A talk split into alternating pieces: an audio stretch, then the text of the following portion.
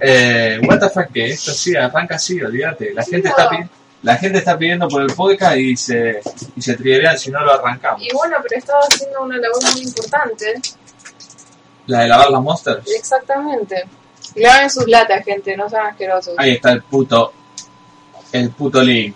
¿Qué decía? Porque yo dije arrancamos 20 y 30 clavadas, según qué país, hemos sido engañados, hay por lo menos dos grandes mentiras ahí, so that was a fucking lie, dice Tony Palese, jaja, se la creyeron, donde reclamo la plata que dejé en el Patreon, ahora sí la cancelación de Stalker va a ser una sorpresa, pero bueno, es entendible, la Monster no le va a renovar el sponsoreo, Luxam, eran dólares, el que depositó dólares recibirá dólares.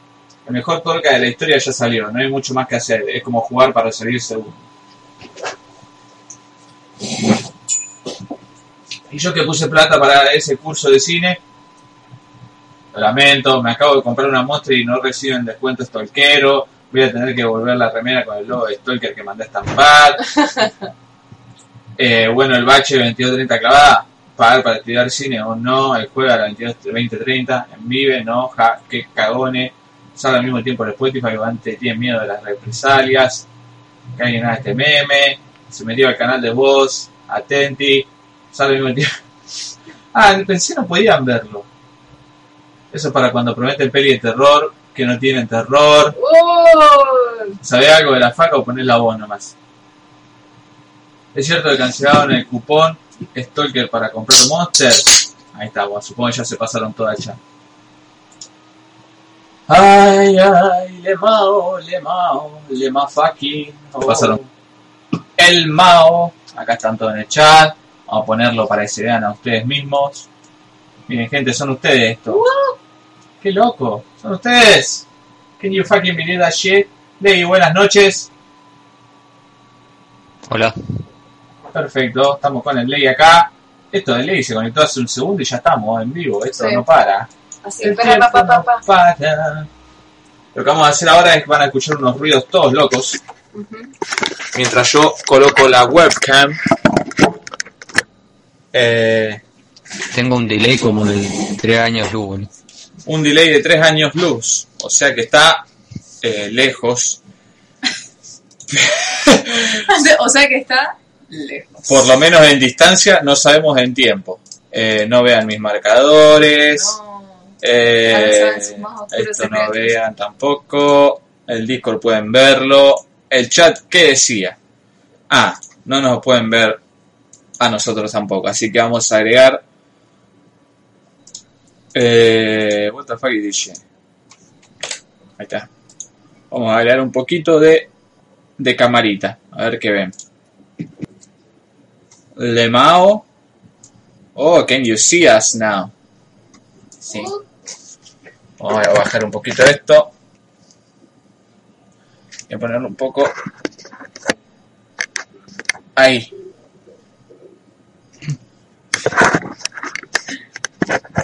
No funciona, gente. Peor. No, ahí me gustaba. Bueno, a mí no. Ahí está. Ah. Me encantó. No, Así que ahora podemos seguir. se te ve el bigote nada más. Ahí sí, Ahora sí. ahora sí. Ahora sí. Ahora sí que estoy como quiero, en un presente a puro sentimiento, sin Sí, vivir al compás del minutero, perdiendo el fin, la noción del tiempo. Se deja ver mi tesoro, aunque sea tan solo para mí. Clavada, dice el príncipe anfibio troleando. El Ruby dice jeje, Luisito dice hola hola, ya era hora carajo, 2030, 22, 46 clavada. La hora juez, devuélvame mi descuento. Hola, Aina, esto es la- ¿por qué se enojan tanto? Porque porque eso me volvieron más que mi con el horario. Antes ni avisamos cuando salíamos y aparecíamos ahí de la nada. Así que mira, estamos mejor que nunca. Eh, se quebró los dedos, yo igual siempre soy el que llega tarde, así que perdonadis. Hola, mamá, estoy en la tele. Uh, ayer me olvidé de pedirle a Parma un saludo, qué boludo. Hola, tarolas. Dijiste 22.30, me apuré y me rasqué el dedo con el clavo de la puerta. Dice que qué terrible.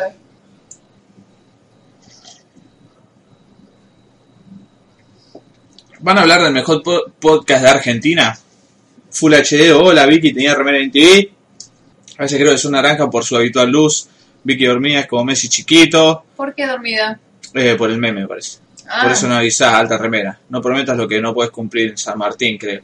Eh, no creo que San Martín haya dicho eso, pero lo cumplimos. Con una diferencia de 15 minutos. Un retraso de 15 minutos es altamente aceptable. Por lo menos en mi mundo. es un retraso cool. Es un retraso leve. Eh, ¿Qué le iba a decir? ¿Qué les iba a decir? De San Juan. Lo que le iba a decir es que pasamos directamente a los bifes. ¿Cómo? Leyendo los comentarios de la transmisión anterior. Leeme estos tres comentarios ya mismo, Victoria. Empezando por el de Anderson Joseph, que es una chica muy linda. Sí. Anderson Joseph, que para nada es un bot, dice very happy. Y muchos emojis de besitos y corazones. Emoticones. emojis. Tommy Palese dice, buenas, hace rato que no comento, y viendo que no hay nadie, acaba una pregunta totalmente aleatoria e inconsecuente. Para ustedes, ¿qué aspectos diferencian al rioplatense rosarino del resto de las variantes del español rioplatense?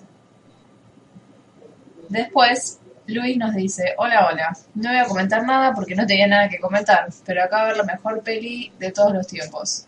Bueno, a mí me gustó mucho por lo menos. Gracias por recomendar a Tangerines. Qué peliculón. Muy bien, Mandarini, peliculonazo, de una de las mejores películas de todos los tiempos. Sin ir más lejos, está en el ranking de Stalker Podcast, las mejores 100 películas de la historia. Eh, ¿Cómo se llama esto? ¿Qué cosa? Ah. ¿Cómo se llama esto? ¿Cómo se llama esto? ¿Qué? O sea, ¿de Y si se supiese, Victoria, te digo Pero- cómo se llama y punto, no pregunto. Pero Por el amor de Jesús, déjame pensar, carajo. ¿Cómo se llama esto? Ah, Tommy Palese. No sé, lo único que se nota más o menos, me parece, en el acento es la falta de pronunciación de las S al finales. Va, supuestamente dice eso la gente. Pero, no sé, como, como rosarinos no lo escuchamos. Pero supuestamente no pronunciamos las S al final. ¿Qué es, la ¿Qué es imagen que tenés de fondo de la pantalla? De un anime. Eh, Cuchara, Parangana, Stalker, Sarandí, Cadena Internacional, Stalkers. Eh, era un bot, pero fue mejor comentarista de la logia. 15 minutos de retraso está re bien. Conocí gente que tuvo retraso toda su vida. Dice Guillermo Rubiolo con un hermoso chiste para la cultura stolkense. El Señor de los Anillos. Eh, escúcheme una cosa. Estuve escuchando varios podcasts el día de hoy y quería hablar de que por fin pude escuchar el mejor podcast de todos los tiempos y súper hypeado y qué sé yo, que dijeron que iba a ser una locura y me, lo recomendaban por todos lados, me llegaban cartas, documentos para que lo escuche.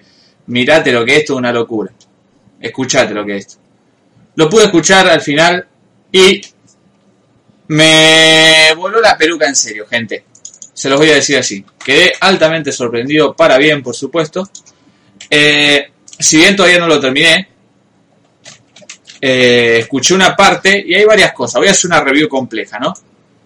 Pero hay varias partes que me interesaron mucho destacar. Que me, voy a hacer una crítica del podcast. Esto es un podcast que hace review del podcast. Y es este, el de Mati Macha. eh, que es el podcast de nuestro compañero Tommy Palese.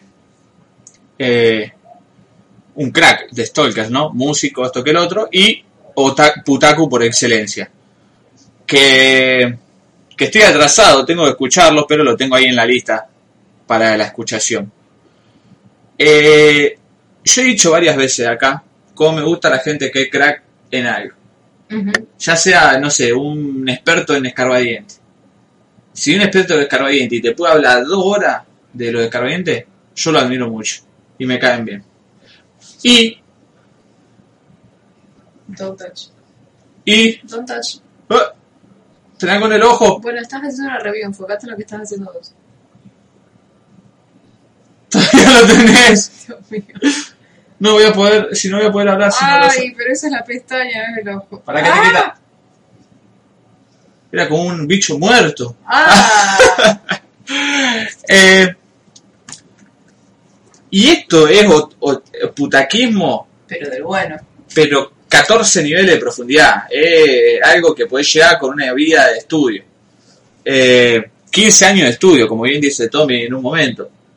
Eh, y hablan y usan, y me, me hace acordar un poco a lo que pasó cuando empecé a escuchar Pink Moon hace unos años, Ajá. que tiraban nombres de banda y nombres de artistas, supuestamente, o sea, los tiraban así, como, uh, esto es reconocido, le tiramos el nombre y seguimos hablando, y que yo no entendía una mierda, no sabía ni quiénes eran, y tenía que andar investigando y googleando a cada rato cada una de las cosas. Con esto pasó lo mismo, los, desde los términos que usan, que dicen, no, pasa que eso es muy checuquinchi, que entonces te tira un Takeshi tiki tiki, y vos decís, ¿qué mierda están hablando? Y tenés que andar googleando ahí qué mierda son, y son subgéneros de géneros de anime y cosas por el estilo. Eh, encima hablan de mucho de anime moderno y de... Eso está bueno. Que no es que son de los otakus como pasa creo que con tanto con los cómics como juegos o lo que sea, que es como que no, todo lo que era de esta época para atrás es lo que está bueno posta y lo que está ahora es como una Sí. copia chota de eso que ya estuvo. O que le pegan al nicho, Claro. como este podcast hacía antes. Está, está bueno que sigan hablando de producciones que son copadas y que están saliendo ahora. Y que capaz que la gente que conoce lo más básico, me parece que no es la palabra, lo más mainstream, Sí, puedan llegar a conocerlos. Ponele, de los tres que están ahí en la pantalla, yo creo que los que más, lo que el que va a reconocer todo el mundo va a ser Another. sí, ¿Another se llama? sí.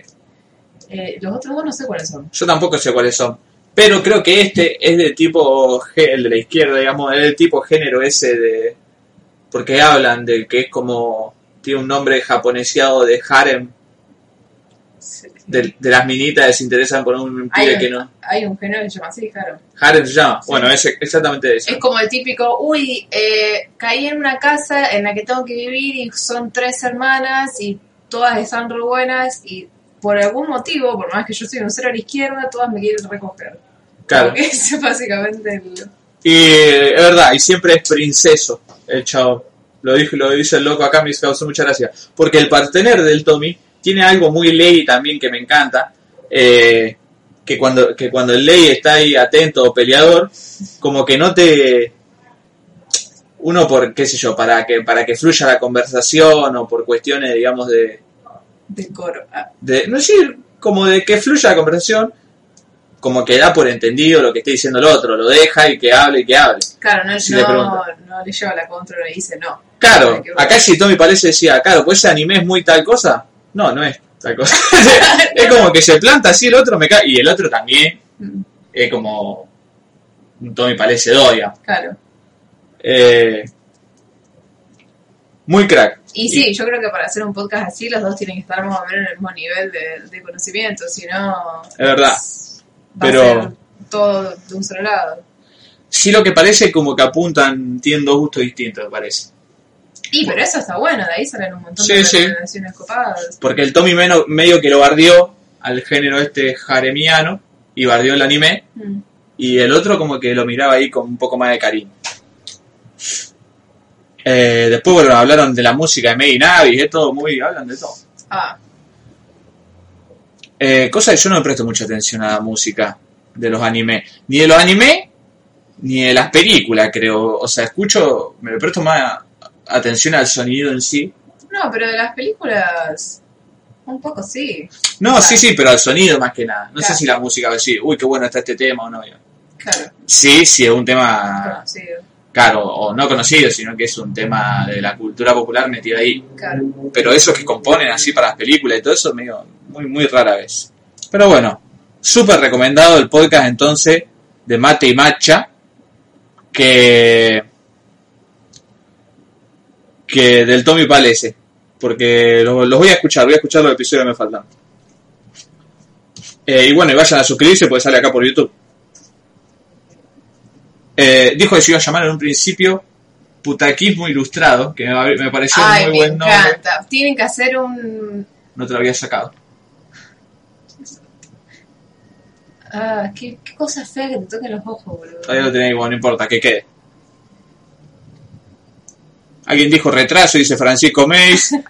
Solo ustedes dicen Pichi. No he escuchado a nadie fuera de Buenos Aires decirlos regularmente. ¿Es algo de ahí? En realidad solo Pastor dice pico. Claro, no es algo No, rosarino. Rosarino, es específico de él. Es algo que decían en... Es algo que decía un compañero mío, Silvano, Mm. que en paz descanse, esté donde esté, le mando un saludo, de la escuela, que decía Pichi, Pichi, Pichi, que yo, y yo se lo robé porque siempre me causó mucha gracia cómo lo usaba.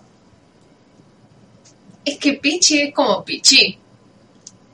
No, pero se u- o sea, hay gente que usaba el Pichi. Para mí Pichi es como un término de viejo tanguero. El pinche escudero. El Pichi escudero, ca- ah, apodo sí es el Pichi. ¿Es Pero- una referencia futbolística? Sí, pero el no. El.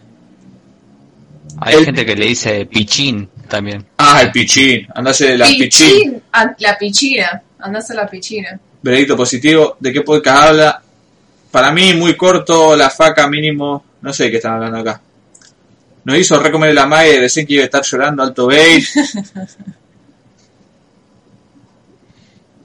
¿Qué ninguneada el anime comparada con Escarbadiente?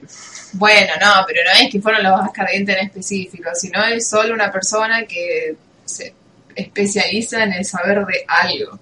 Pone, una vez escuché un podcast sobre arquitectura que era un loco que se ve que era fanático de arquitectura. Vaya, uno sabe qué le pasaba. Ah. No. Eh, pero lo que sabía ese loco, la cantidad de nombre que tiraba y de, y de tipos de cosas, digo, me, como te- me dan ganas de escucharlo y no importa de qué pelotuda hable. Encima del anime, que algo me interesa, no me interesa ser un experto en anime, digamos, No, pero, pero, me interesa, entonces lo escucho, porque obviamente de arquitectura he escuchado y no escuché nunca más. Sí. Pero el anime que me interesa está bueno. Y otra cosa me acordé, Kiri Kel, uno lo ve acá, no da dos pesos, ¿viste? Dice, ah, es crack dibujando, Sí. pero crack dibujando hay 20.000, así que como que lo tiene ahí en un rincón. Ponele, sí. Los comentarios que deja en este podcast, el Borges del anime. No, yo me, para mí, eh, en el momento en el que desarrollo introspectivo el pero porque en el momento cuando se el personaje en Chikijiji Kwakake de episodio 29, en el momento de Kachiwiki Nakuchi, Bien. que viene corriendo, eh, hay como una exposición de la, no sé, de la trama, y empieza Y a claro, porque él eh, ya con las recomendaciones y aparte lo ha dicho, se nota que le interesa mucho y con lo que uno se interesa y conoce más puede explayarse. De una forma que capaz no se va a explayar en una review de una película. Pero, pero nadie- y los, los comentarios. Mira, tendríamos que leer los comentarios de Kira y Kira acá. Cero es el Dark Souls de los Isekai y Crónica es caótico neutral. Tiraros varios títulos de podcast interesantes, aunque sus títulos van por otro lado. Sobre los harem, la verdad que no los banco. Si veo ese tag en cualquier anime, inmediatamente sale de mi radar. Y qué sé yo ahí que empieza a tirar después. No lo maté bien. para no romper la magia.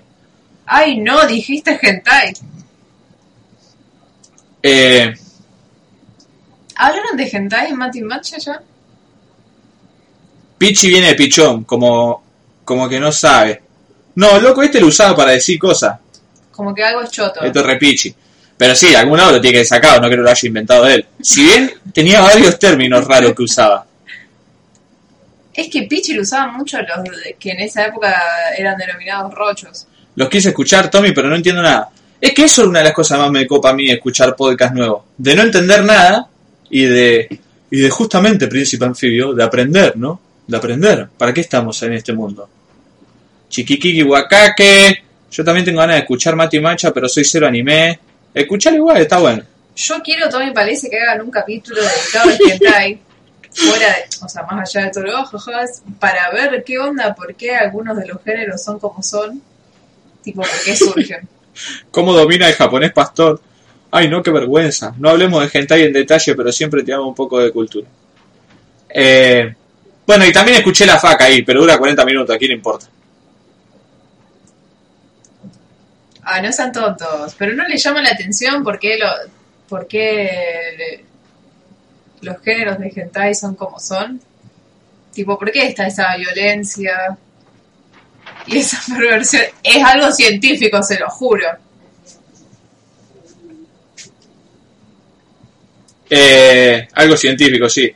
¿Cómo no? Eh, escúchame una cosa. Hablando en serio ahora. Sí. Oh, la concha de tu madre, caro puesto de cos. A ver. No te digo yo. Me hacen abrir Spotify y decir lo tengo instalado en el M2. Levanta, mirá. Mirá. Mirá. 5 segundos. Acá tenés Spotify, esta aplicación de mierda que, ¿Quién la- poronga la explicación de escritorio de Spotify? ¿Por qué? que antes me tardaba tardaba 40 minutos en levantarse. Bueno, yo en mi compu directamente no la puedo abrir. Eh, acá está. Eh, Ahora sí, el plato fuerte de la noche. lo- no, el plato fuerte de la Mati Match. Los stalkers. Bien. Tenía con el ojo la Vic. Eh, los, los stalkeros acá de El Bache, también conocido como Darino, y el Derece, junto con Parman y una chica que no sé, el- y una chica que se llama Milo, o sea, Poda Milo, eh, comenzaron este podcast sobre cine que se llama La Faca, al filo del cine. Según Darino se llama así, La Faca, dos puntos, al filo del cine. Eh, ¿Qué lo pueden escuchar Al filo acá? de puta. ¿Cómo leí? Al filo de puta. al filo de la puta. Habría que hacerse un, un podcast sobre el counter. La faca, al filo de la puta. Y va ahí mientras habla apuñalando a Brasil en el counter. Eh, Buena esa salvada, ¿eh?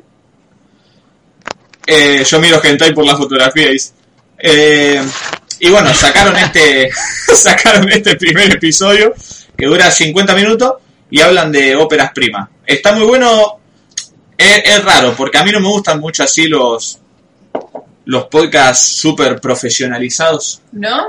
No, A mí no me gustan los que son por demás de Mateo. o sea, este, Ponele, este yo, este yo no lo podía escuchar.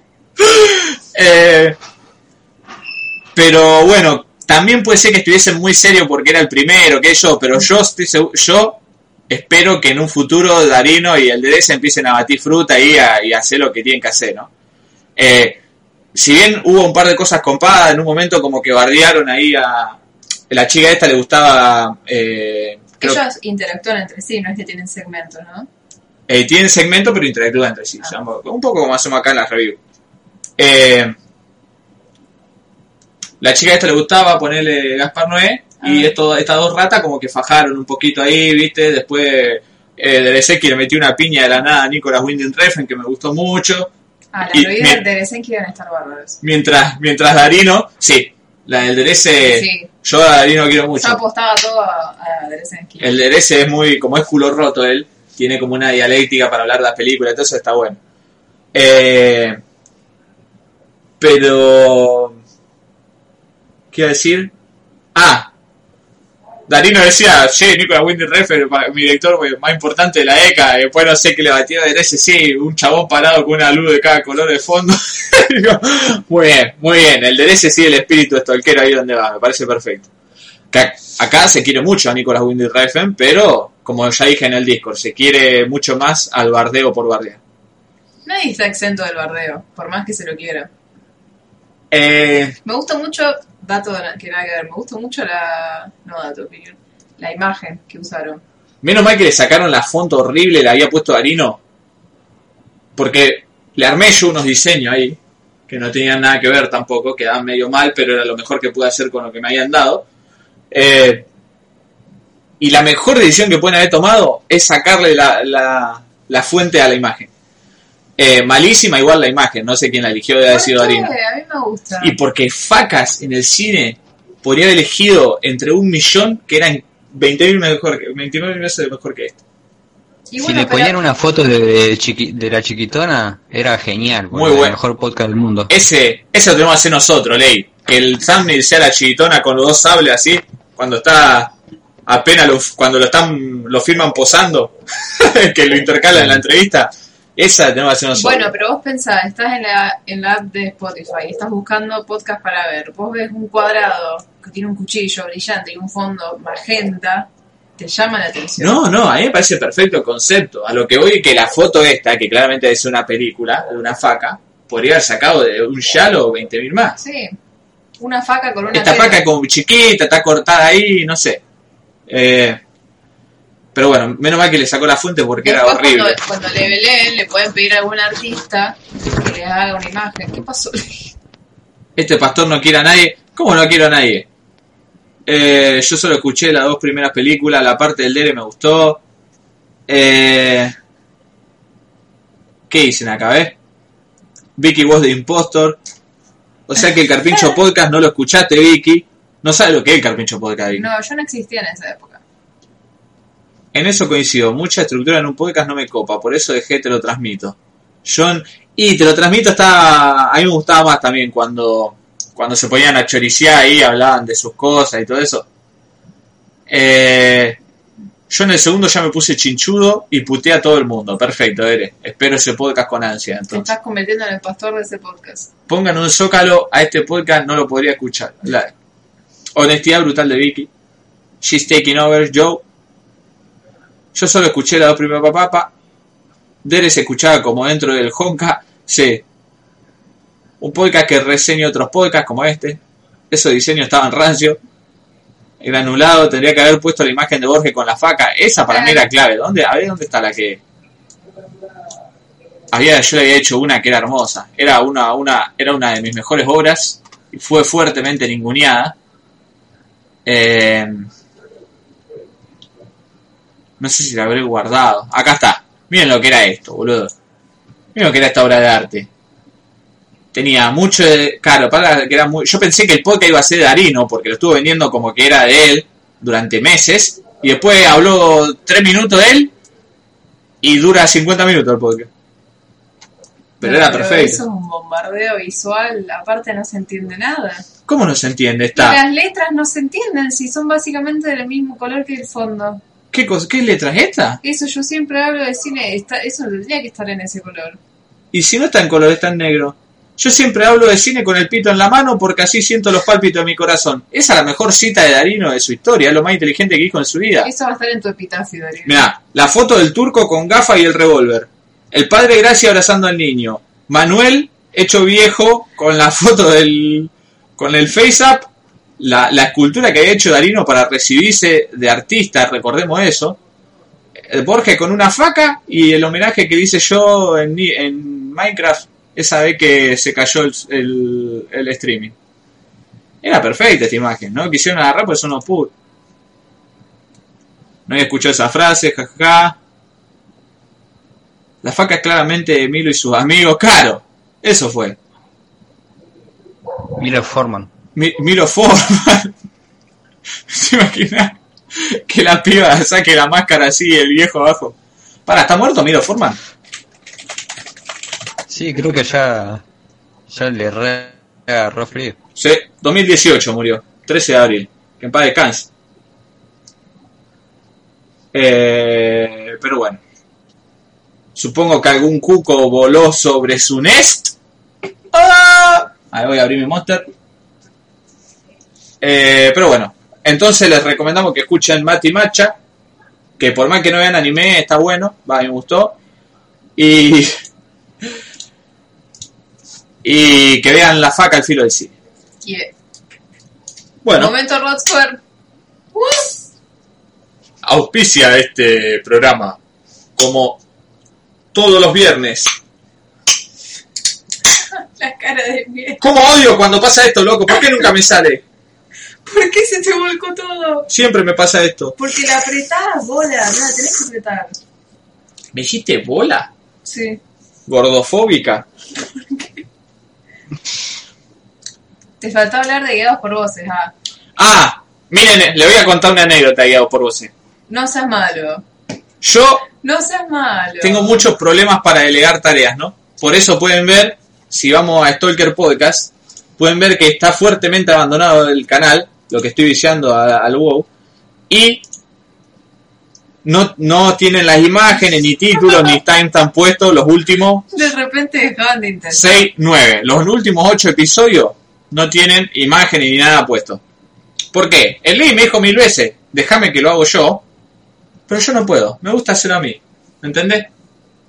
Quiero saber, quiero escuchar ahí, poner los timestamps y listo. Sí. Una vez a mí me dijo Porque soy un dictador que lo hace todo vos. Sí. No es por dictador, ley, es por pelotudo. Eh, Es más, la otra vez me dijo de- que yo haga los timestamps, los timestamps, y yo lo miré con cara de "Mm", y me dijo, no, no, deja como que un, le, le di una oportunidad. un microsegundo de duda de, uy, bueno, Le di una yo", y me oportunidad. dijo, no, no, deja yo digo, no, pero posta, los hago, no, no, no, ya está. Le di una oportunidad. Cuando vi que sus ojos miraron un poco para el costado, dije, no, listo, ya está. No, Una sola vez me dejó hacer el café a mí y así la lista es interminable. de todas las ¿Por qué tenías que traerlo del café? Bueno, esta semana, Aparte Manuel. en Stalker lo único que tendríamos que hacer es eso, es timestamp. Y Le- nada más, porque en las gráficas nunca nos importó eso a nosotros. Pe- Pero Ley, si vos ponés los timestamps, yo hago la imagen tranquilo en dos patadas, boludo. Si me la me ta- tardo tres segundos en hacer lo- las Sí. portadas. El tema es que lo que más me, lo que más tardo es poner los timestamps. Si vos lo querés hacer, Ley, eso te lo acepto. Y si yo cuántas veces te dije, el otro día te lo dije. Sí, pero no sé, me lo dijiste No. medio raro. Ah, Pastor expuesto en vivo. no, no, si ya dije que me lo dijo 20.000 veces. Eh, es más, una vez lo hizo él. Pero no sé qué pasó ahí, me, debe haber tardado 15 minutos más de lo que yo pensé que debería tardar y dije, no, déjalo, hago yo. Es así, es increíble. Basta, no me saques mano delante de la gente. Es increíble. Y bueno, el tema es que guiado por voces, Manuel hinchó a pelota para que grabemos, también está remuerto. Yo dije, bueno, no, hablé de cualquier boludez, recomendé unos temas. Le dijo, bueno, esto editalo vos, pues si no yo no voy a editar nunca más, esto que el otro. Y le di, no le di. Ahora lo que me puedo pensar, quitó. ¿de dónde sacó la contraseña para subir todo? Hizo todo él, lo editó, le armó una imagen que no tiene sentido con los colores que usamos siempre, pero está bien, se lo dejé pasar, y lo subió con un título que se inventó él, pero encima lo escribió mal. Lo escribió mal y entro y le digo, no entiendo el título. Me dice, ah, no, sí, me equivoqué, qué sé yo, qué tipo, el, cor- el corrector le cambió una palabra por otra. Claro, no una cosa así debe pasado. Claro. Y digo, no, qué sé yo, después vuelvo a jugar al fútbol y lo cambio. Está bien, le digo. Vos no tocás nunca más nada, concha de tu madre. Eh, pero bueno, Está bien, entonces ahora que das por voces será solo de pastor, hablando a la nada y recomendando cosas. Trust no one, not even yourself. ahí está. Ahora, ¿qué pasó? A Manuel nunca más le voy a poder delegar nada porque me voy a acordar de esto para siempre. Pero aparte, el error. O sea, cosa que le pasa a cualquier creador de contenido de cualquier tipo, que es equivocarse con algo, ya fue. Facha mandar regalo en el Pokémon Go. Charity, ¿no te borré yo? Vos hacía mucho que no abrías regalo o una cosa así, porque estuve liquidando gente porque no tenía más espacio y que tenía que subir hasta level 40. Ahora ya subí.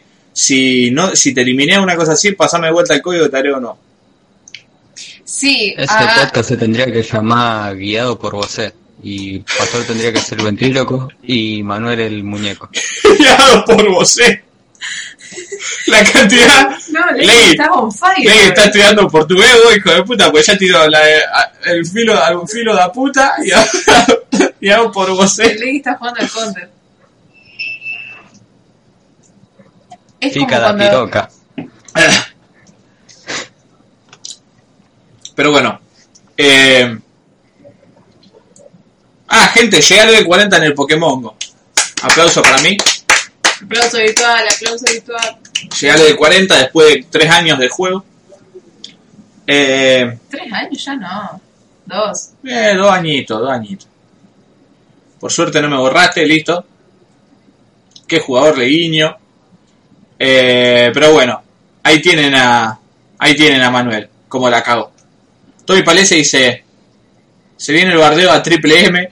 Cuando bardeaste a Manuel por prenderse el pucho, jajaja, era por pasar la mina e integran de las ligas. Eh, dejó eso, pues ni lo escuché al podcast. Dejó en el momento que lo bardeó por el pucho. Qué pedazo de rata. ¿Por qué? ¿Qué hizo? Porque cada vez que estamos por arrancar y grabar, se escucha pac que prende un pucho y empieza a así, como si tuviese un pucho en la boca. Ah, yo siempre pensé que eso lo dejaba tipo para el como el mood del podcast. Tipo, estoy así prendiendo un pucho sí, música. lo hace- eso mismo le digo yo. Digo, siempre está prendiendo un pucho, ¿qué, qué te pensaba? Ya Es parte de mi personaje. Claro, a Rey se lo dije ahí en vivo, ¿viste? Que, que ya me metí cansado el pibe. Agarré que tiré dos tiros. A Qué Rey, molesto que es eso, boludo. por eso, Hay le- un chabón que, que es como si fuese Damián Kut, que cuenta Sí. historias del folclore argentino, de fantasma y qué sé yo, tipo de, de, de historia de pueblo y todas cosas así. Eh, y el chabón siempre en todos los videos eh, tiene una copa al frente de la cámara y va tomando así y hace el break ahí y se filma tomando el vino. Ah, Qué careteada asquerosa. hijo de puta, boludo. ¿qué, ¿Cómo se llama? Eh, no sé, me parece siempre recomendado en, el, en la lupita de, Instagram, pero calculo que en YouTube también está, porque lo sube a IGTV. Ah, Miren, este somos Ley y yo cuando éramos chiquitos en Carlos Paz. Eh, vestido de gordo valor. El pelo larguísimo y estaba morocho, what the fuck. Y había tomado sol. Eh, las orejas, aparte. ¿qué, ¿Qué onda? ¿Te creció la cabeza y se te acomodaron? Yo, por si ustedes no saben, no tengo orejas, básicamente. No, tiene las orejas re chiquititas, así como... Pero sé que todavía no me había crecido la cabeza, entonces tenía la chiquita y la oreja grande. O era el pelo que me había puesto atrás de las orejas. Ah, sí, puede ser. Igual sí, cuando uno es chico está todo desproporcionado. Eh, fuera de joda, gracias por la buena onda. Voy a tratar de hacerlo un poquito más normie friendly para no alienar tanto a los no otaku, pero sin perder el estilo. Para mí, no, Tommy. Para, mí está bien hagas. para mí tendría que ser súper obtuso así, como. Aparte, no es tan obtuso. ahí. El que no sabe que googlee, Tommy. El que no sabe que googlee. Es la mejor forma de aprender. Aparte, yo creo que si uno va y escucha un podcast de anime es porque algo ya sabe o le interesa aprender. O sea, no cualquier normie va y dice, oh sí, 40 minutos de dos personas hablando de anime. Lo, lo veré para ver qué onda. Si vos decís Tegichi no Chichi, que, ah, que como todos sabemos significa bla bla bla bla bla bla, como hacemos nosotros, a los dos minutos me olvido. Me olvido qué mierda era el Chichi y lo vas a tener que explicar de vuelta o me lo voy a olvidar. Chupa chichi. En cambio, si vos no decís lo- esa explicación final, yo lo googleo y lo- el trabajo de googlearlo y de leerlo hace que lo, lo tenga más, eh, sea más propenso a recordarlo, ¿no? Que lo absorba más fuertemente. Cambio, si vos lo andás explicando ya cada rato, lo que sí puede hacer, qué sé yo, eh, cuando tiran ahí un anime eh, que tiran los nombres en japonés, eh, estaría bueno, qué sé yo. Está bien, pues, como son los dos cracks, se hablan el uno al otro, no le hablan a la audiencia. Claro. Y eso es lo que me gusta a mí. Pero, qué sé yo, si tiran un nombre en inglés, también estaría bueno, como digan, ah, el de la minita esa que tiene un parche en el ojo. Es como cuando piden en la escuela tienen trabajo en grupo y lo hace uno solo porque no le gusta cómo lo harían los demás. ¿Vos hacías eso? Sí, yo, o me hacían el trabajo y yo no hacía nada, o se lo hacía yo a los otros. Mirá, Odio no puedo- trabajar en grupo. No puedo creer a quién le gusta trabajar en grupo. A las únicas personas a las que le gusta trabajar en grupo son a los pajeros que esperan que el otro le haga el trabajo. Un fanático de la cultura rusa, dictador, imposible. Es como el DT que elige los pateadores de penales. Trasnahuan en el ser, mano dura pastor. se la dejé pasar, se ríe Karen. Y pero sí, No, pero chicos, la cantidad de veces que Manuel le viene le dijo de editarlo y hacer esas cosas a él para que no salgan con tanta instancia de uno de otro, pero vamos, por fin va a dejar el Pokémon. Ya lo dejé de Double Eight, pero también al mismo tiempo me compré un celular nuevo ahora picante que se lo voy a tener que instalar. Todavía existe Pokémon Go, ahora podés pedir Poképarada Pastor. Hoy quise pedir una, pero pero tenía que ir a sacar una foto de vuelta y ya había sacado una, me hizo trillería. Entonces mañana, mañana la propongo, a ver si la aceptan. Obviamente va a ser la puerta de la cerámica, ¿no? Para que me la pongan en mi casa. ¿Por dónde se puede escuchar Guiados por Voces? Guiados por Voces se puede escuchar también por Spotify. Aquí vienen y ponen Guiados por Voces. Eh, y pueden escuchar, ¿ve? El último este, No hay ángeles rancios. ¿Qué era que había puesto Darino? Eh, Darino, Manuel. Eh, como que no están ángeles rancios, una cosa así, en vez de ahí están. claro. Dije, listo, ya está, este hijo de puta. Y no se ve la imagen. Eh, no. Pero se sube también a Evox. Para los que no quieren escucharlo en Spotify. Que me parece que es gratis los podcasts, ¿no? En Spotify. En Spotify sí. Sí, y aparte, en Spotify eh, son gratis y sin anuncios. Y sin claro, anuncio. y te los podés descargar para escucharlos sin Claro, conexión. también. Perfecto. Ah, Eh, y además si les interesa alguno de los, si les gusta alguno de los temas que escuchan en los capítulos, tienen una playlist en la que van subiendo todos los temas de todos los episodios del podcast. me gusta mucho la música religiosa. Y este Guiados por Jehová debería escucharlo. Eh, guiados por su palabra. Eh, ¿Qué le iba a decir? Esto igual a la tapa de... Ah, ¿quién es que tiene una tapa así? Cosas ocultas, cual malos modales. The Smiths, los Stone Roses, The Cure, Rem. No me acuerdo quién tiene un disco con una tapa igual. Pero bueno, y también tienen la lista con todos los temas que pasamos en el podcast. Que esto sí está bueno. si quieren no escuchen el podcast, escuchen la lista. Eh, mira, no la actualizo todavía. ¿Ves lo que te digo este pibe? Ah. Eh, pero están, acá están todos los temas que pasamos. Amo, amo, amo esa portada. Guiado por voces playlist. Me encanta. Hecha por Manuel Mar. Bueno, Ah, Manuel Mar va a sacar eh, nueva música. eh, ¿No se sabe? no se sabe, no se sabe, no te puedo dar, no te puedo adelantar. Spoilers. Uh, puesta la nata, mismos dedos. Flashea la nata, Manuel Mar. Eh, se hace el papo. Ja, ja, ja, ja, ¿de qué se rían? A mí nadie me va a decir que no fumen el podcast. Aguante Artol. Robaba wifi con esa oreja. Ah, por la foto. Yo tenía el, el igual cuando era chico, el ley tomaba la de Maradona. Que lo tengo en cuenta. Si van a tirar nombre de anime, tienen que ponerlo en la descripción. Me encanta no trabajar en grupo. Guiados por José, Mati Macha está en Spotify Ivo, gratis, pues haberlo dicho antes, mijo. Soy un hombre grande, no me, no me van a renegar. Eh, clave esa lista, la escuché laburando el otro día. Genial, The Walking Dragon. Reví los guiados por voces. You cannot edit the podcast.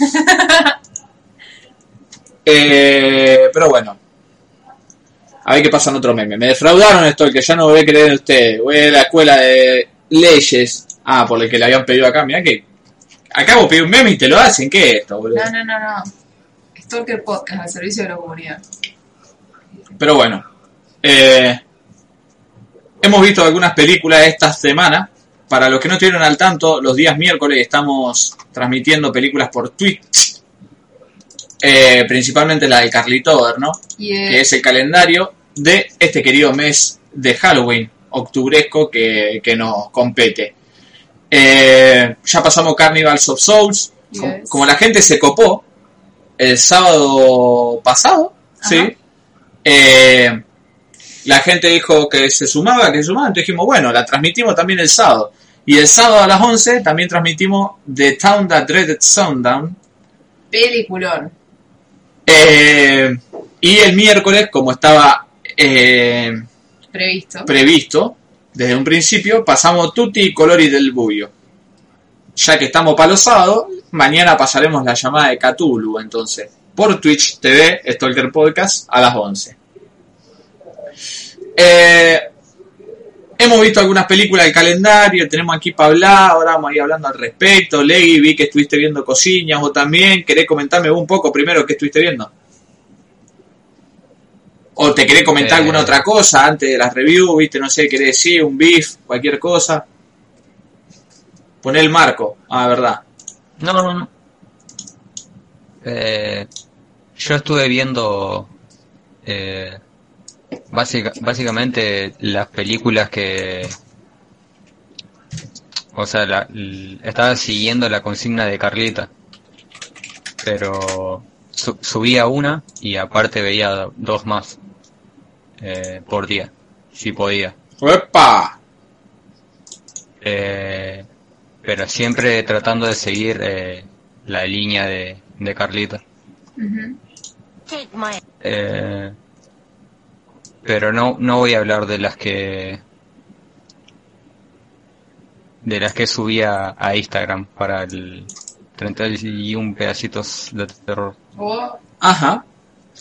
Ah, porque recordemos que Carlita me, me, me choreó mi idea original, ¿no? La que yo había patentado en el en Sadaid fue y hizo un calendario ella, pero como ya dijimos, Carlita pedacito de terror en Instagram, ¿no? Como ya hemos recomendado muchas veces y en YouTube ahora también. Eh, y ella tiene el calendario, pero hecho con conceptos. O sea, te tira ahí un- una de pendejo cagándose encima, vos tenés que buscar una de pendejo cagándose encima. Parece un prompt list de los de Linktober que te dan como una consigna y vos tenés que Sí, hacer algo en relación a eso. como un reto. ¿Viste esos retos que le dicen los youtubers? El Sí. reto de las 31 preguntas sobre mi papá. Tu papá es colorado, ay no, mi papá no es colorado, pero saben que era un tío mío y todas esas cosas. Bien, leí esto. Entonces te estuviste viciando duro, hijo de puta. Está bien, perfecto. Está productivo. Producción de drogácido, Sí. el verdadero stalker. Sí, sí, aparte para para seguir con esto de, de no, no estar tirando toda la toda la data y que la gente elija sus películas y no no esté viendo lo que lo que estaba viendo vos, o sea, porque si no también un poco pierde la, la sorpresa del podcast. Bien. Eh, está está bueno traer material que por ahí uno asume que que los oyentes no vieron o o no sé o, o que yo yo no vi y creo que que está buena en en muchos sentidos Ajá. tanto por, por clásico, eh, por innovación y, y todo ese tipo de cosas. Por eso los, los del los de 31 pedacitos de terror son un poco más eh, clásicos eh, conocidos. Claro. Eh, pero de la que voy a hablar ahora, eh, no sé por ahí si es tan conocido. Capaz que sí, porque el nombre es muy, muy básico. Eh, Ajá. una película franco-alemana del, del 1932 que se llama Vampire. Que es una película que vi para el día de, de vampiros de, de Carlita. Eh, es una historia sobre un, chabón que se llama Alan Gray, que vive en un pueblo de, Alemania, un pueblito eh, muy muy aristócrata, por así decirlo, porque las locaciones así que muestra y los las edificaciones son todo como de gente de plata, gente adinerada. Sí. Perdón, Ley, ¿cómo se llama de vuelta? Eh, Vampir. Vampir con Y ¿De qué año? del 32. Ah, la de Murnau. ¿Murnau era o de, o de Lang? Ah, no, de Dreyer. Cerramos acá. Sí. Eh, para mí los tres son lo mismo, ¿vieron? Yo, me, me- me- la de todos los alemanes para mí son lo mismo. Sí. Eh, y esta película es básicamente la, la historia clásica de lo que vendría a ser un vampiro. Sí. Eh, porque la historia va de esto, o sea, de, de contarte qué es un vampiro, cómo se genera y bien su desenlace, eh, cómo acabar con el con el vampiro. Ajá. Estas son todas inquietudes que, que tiene este personaje Alan Gray eh, eh, previo a todos los sucesos que se desencadenan después que eh, que casualmente eh, los llevan a, a a esto que él estaba investigando previamente que es el el tema de del folclore de las maldiciones y los las criaturas mitológicas y todo ese tipo de cosas. Sí. Eh, por ahí el en en los siglos pasados eh, se retrataba como de una forma muy muy malévola eh, y a la vez muy muy fantasiosa pero lle- llevada a un a un nivel que que al personaje lo hace entrar en duda. Entonces él eh, se da la tarea de como de investigar todas estas cosas y y sacar su propia conclusión. Y resulta que cuando él está metido en todo esto, eh, tiene una experiencia paranormal y a la vez no, Eh, porque es un es como una, un hecho fantástico que le sucede a él en una noche Ajá. que, que da el puntapié a toda la, la travesía que eh, viene después. Ajá. con todo el tema este de, de los vampiros. Y está, está muy buena porque a pesar de, de, de ser una historia muy, muy básica y muy, o sea, no muy básica, sino muy clásica, eh, o sea, la historia clásica que conocemos todos de los vampiros.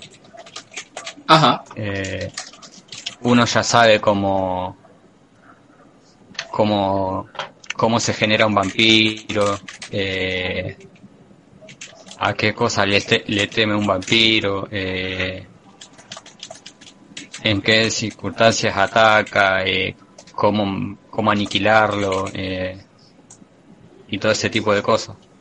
Sí. Pero acá eh, nosotros eh, eh, un poco tenemos que, que jugar con eso que juega el, el protagonista, que es eh, no saber y tratar un poco de,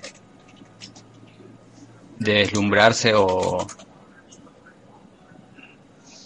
o, o por ahí buscarle buscarle el, el atractivo por otro lado o sea eh, porque si te lo pones a pensar eh, como ah, esto es la historia clásica y la historia más básica de un vampiro no me genera nada porque yo, yo esto ya lo sé desde que era chiquito Sí. eh, si, si la miras con- de, desde ese punto, eh, a la película la terminás sacando a, la- a los 10 minutos. Claro. Eh, pero está, está buena también por el, el hecho de que, para empezar, el protagonista a mí se me hizo muy parecido a Lovecraft. Mm. que eso fue como un, un puntazo para la película. Eh, aparte lo lo súper expresivo que es el, el el actor Ajá. es como es como una una persona viste que en, las- en las películas viejas eh, tenían un y más en, en el cine eh, eh, surrealista y de, de Alemania y, y todo, todo ese tipo de películas de los años 20 y 30 Sí. Tenían un, un maquillaje muy particular que como que le eh, enfatizaba mucho en, la- en las expresiones de, Sí, sí, de sí, los sí. personajes. Pero en esta película no los tiene. E igual se, se renota que como que el, el, el actor lo tiene como re trabajadas las expresiones y, y creo que eso le suma mucho. También otro, otro tema, el, el tema de los efectos especiales. Esa, papá. Hablate de los efectos especiales que tiene una re Keaton, boludo, que a mí me encanta. Sí, sí. Eh, por, por empezar, el, el- los efectos especiales, eh, eh, no esos que, que por ahí uno se puede esperar, eh, como, ¿cómo se dice esto? La de sobreexposiciones, ¿viste? Para hacer un, un, un efecto eh, fantasmal. Claro, en Sherlock Jr., Eh. eh, la, la que yo decía Buster Keaton, en Sherlock Jr., que también es- que está en el ranking, eh, lo hace con una sobreexposición ahí de... En realidad creo que, que todo debe estar medio hecho con sobreexposiciones. Pero. Sí, pero este, esta la lleva como un, a un nivel más. sí, Porque, Sí, por sí, ejemplo, sí. Hay, hay, un, hay una escena en la que Alan Gray va caminando por el borde de un, de un, de un canal sí, eh, y del otro, del otro lado del canal se ve una, una sombra en el agua. ajá, Pero, so- pero sobre esa costa no hay nadie caminando. Se ve solo el reflejo en el agua. sí, sí. Y ese efecto está muy, está muy bien logrado. O sea, es muy, muy adelantado a la época. Sí, después Porque esto, como yo te digo, el de la sobreexposición de Fantasmal, Sí, ese está como remil hecho. en- y en esa época ya se reusaba. sí, después para mí otros tiene de...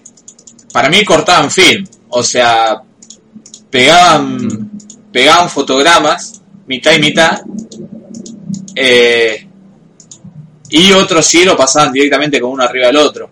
Fíjate que en el de... ¿Dónde está? Que le estaba acá capturada la imagen. Eh, ¿Viste cu- cuando está el chabón? Acá está. El que está el policía, que la sombra se empieza a mover sola. Este, que, Sí. que claramente es un chabón aparte. eh, con- Es muy bueno el juego de luces que hace. Ajá. Porque te ponen otro loco que andas a donde estás sentado y la iluminación parece como que posta le está dando al loco de un lado y está pegando otra cosa. Es hermoso. Y es un efecto especial esto. Dejate joder. Sí, es como la escena de Nosferatu subiendo la, el- la escalera, pero llegado a otro nivel. claro. Nada, y aparte tiene imágenes, lee, es una locura. Acá está moviendo el loco con la guadaña ahí mirando al laguito. Ese y el póster. No, que la veía que esta imagen, hermano, dejate joder. El póster en el que ella está tirada en el sillón, ese. Sí. Bueno, y ese también es hermoso. Sí. No, es una imagen son turbina, Aparte- turbina. El viejo ese re feo también. Sí, el viejo que se parece a Nietzsche toca la palo. sí. Eh, hay escenas como de...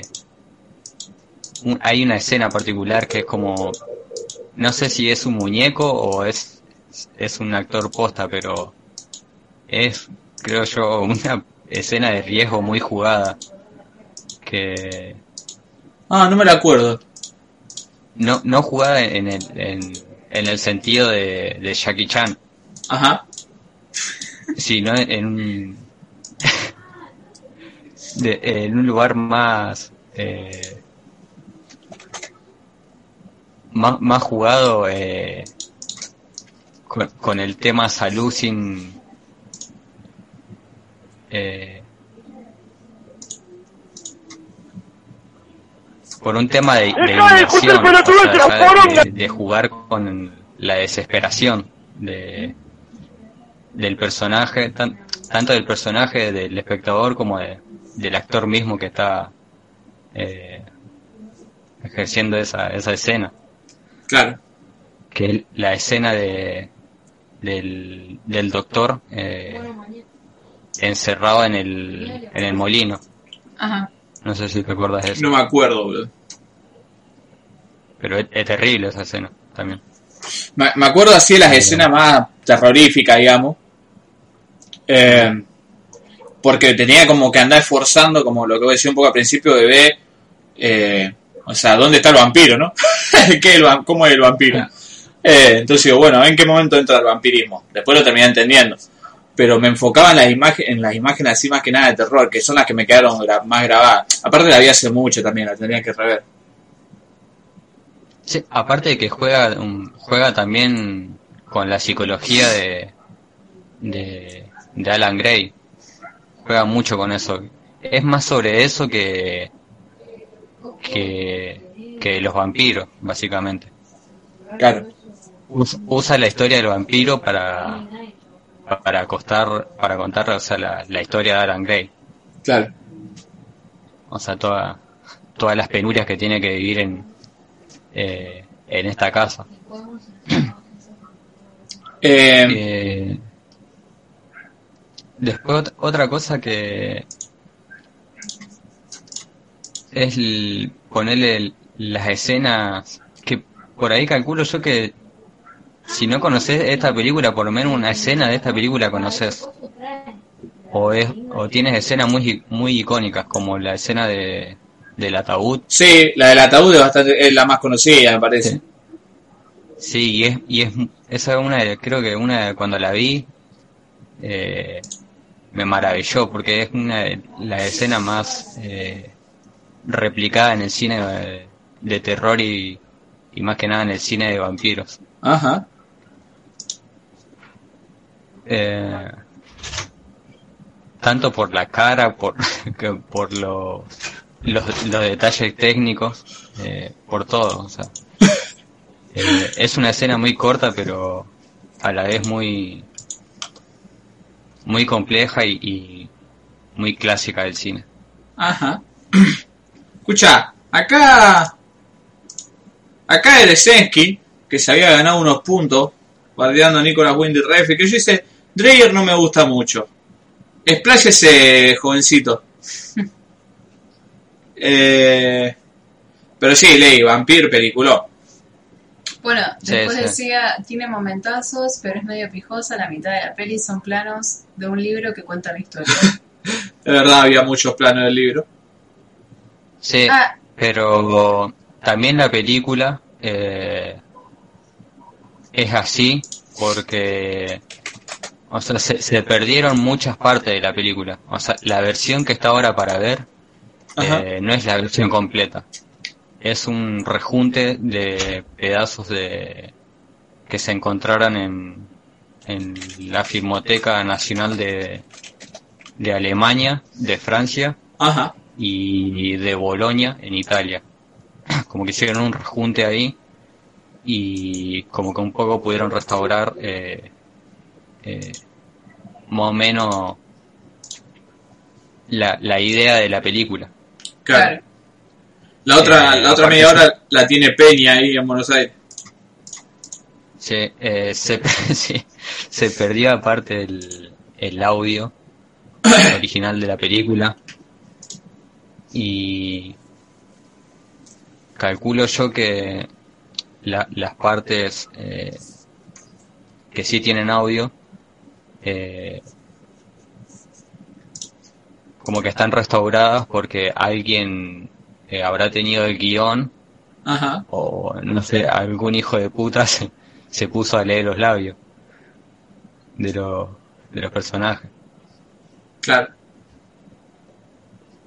Pero, o sea, eh, para mí está, está muy, muy buena. Eh, y la recomiendo mucho. Son ese tipo de cosas. Sí, yo también eh, recomiendo Vampire. ¿eh? Eh,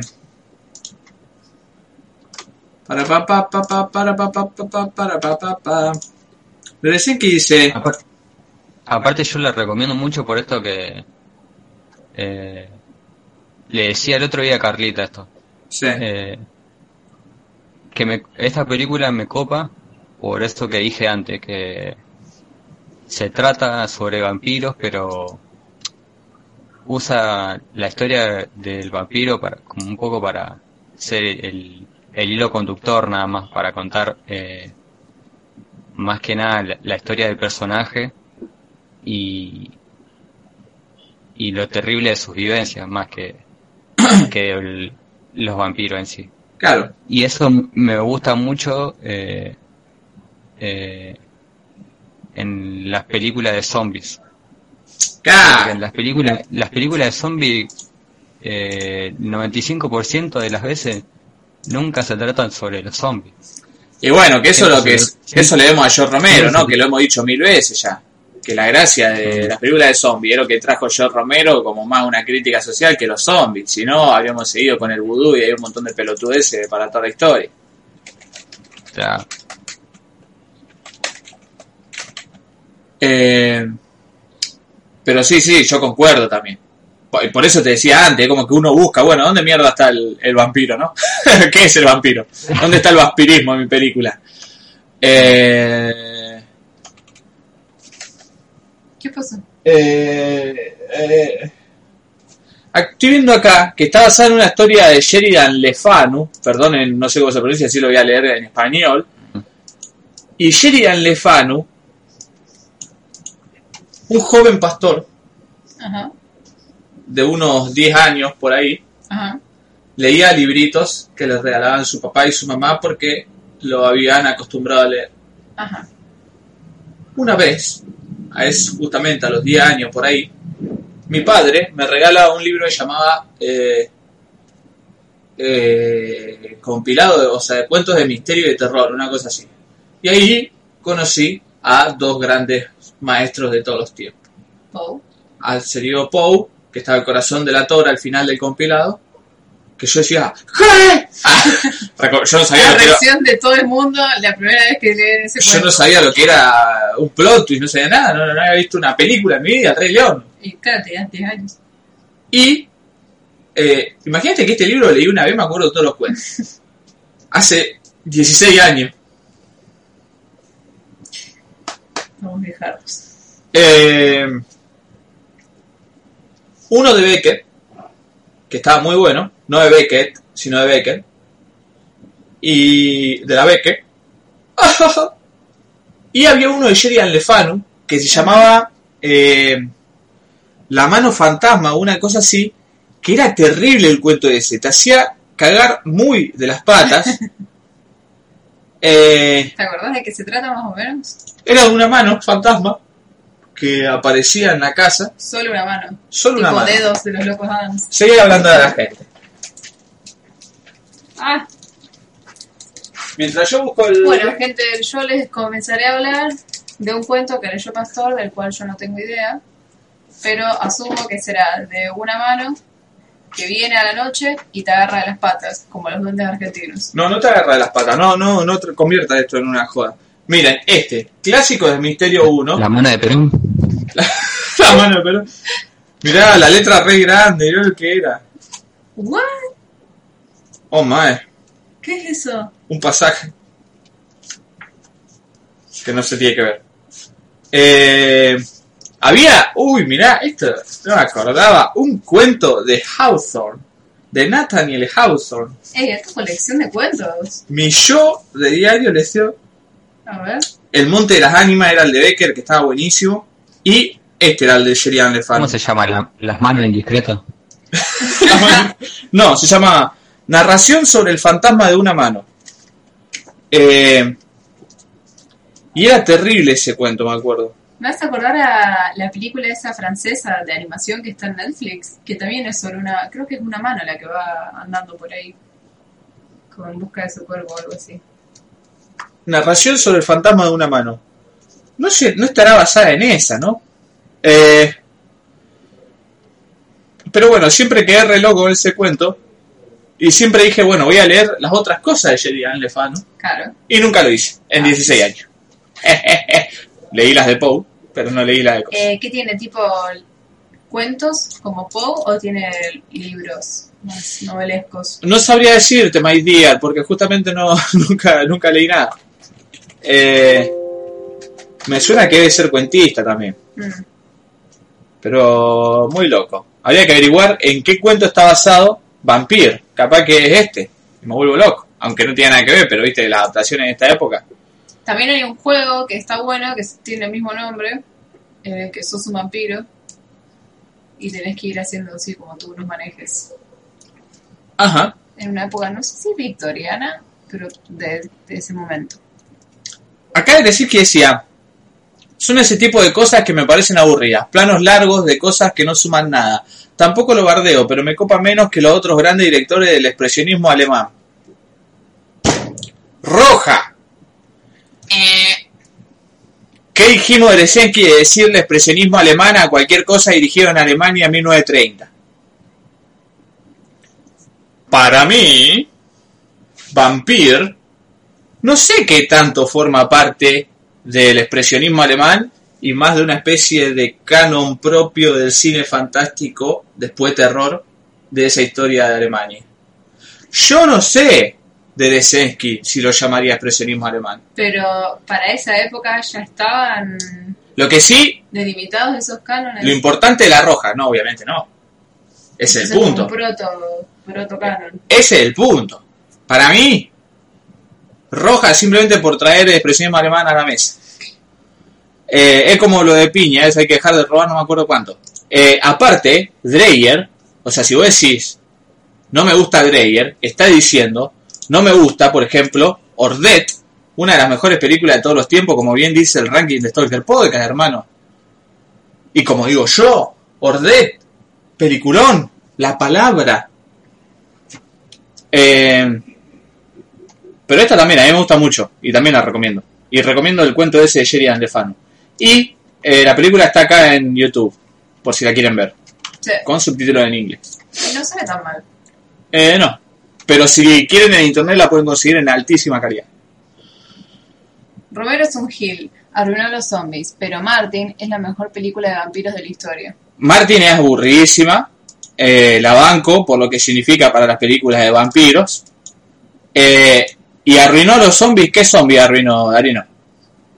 Si antes era como una mezcla entre un muerto con un parásito por el vudú, qué sé yo, esto que el otro, un demonio, ni se sabía lo que era. Romero lo que hizo fue encaminar, eh, encanonear el zombie, y después si se hizo mierda con eso, no es culpa de Romero. El joven, dice el Dami chancho, y me dice, el joven pastor me cae bien. ¿Qué hace Dami tanto tiempo? ¿Viste que algún día ibas a caer acá al vivo? Soy la mano sangrienta, estoy a cinco coros de tu casa. ¿No? ¿Te acordás de eso? ¿Te acordás de eso? Me trigueñaste una memoria de la infancia, boludo. No, si habré contado esa historia pelotudísima. Historia chiste. Karen dice, ahora se viene el True Crime. ¿Esa es la que terminaban con un jumper? A mí, unas amigas me lo contaron la primera vez que la escuché, que terminaban con, ¿de dónde curita? Como que era re pelotudo. y yo me quedé como que... ¿No era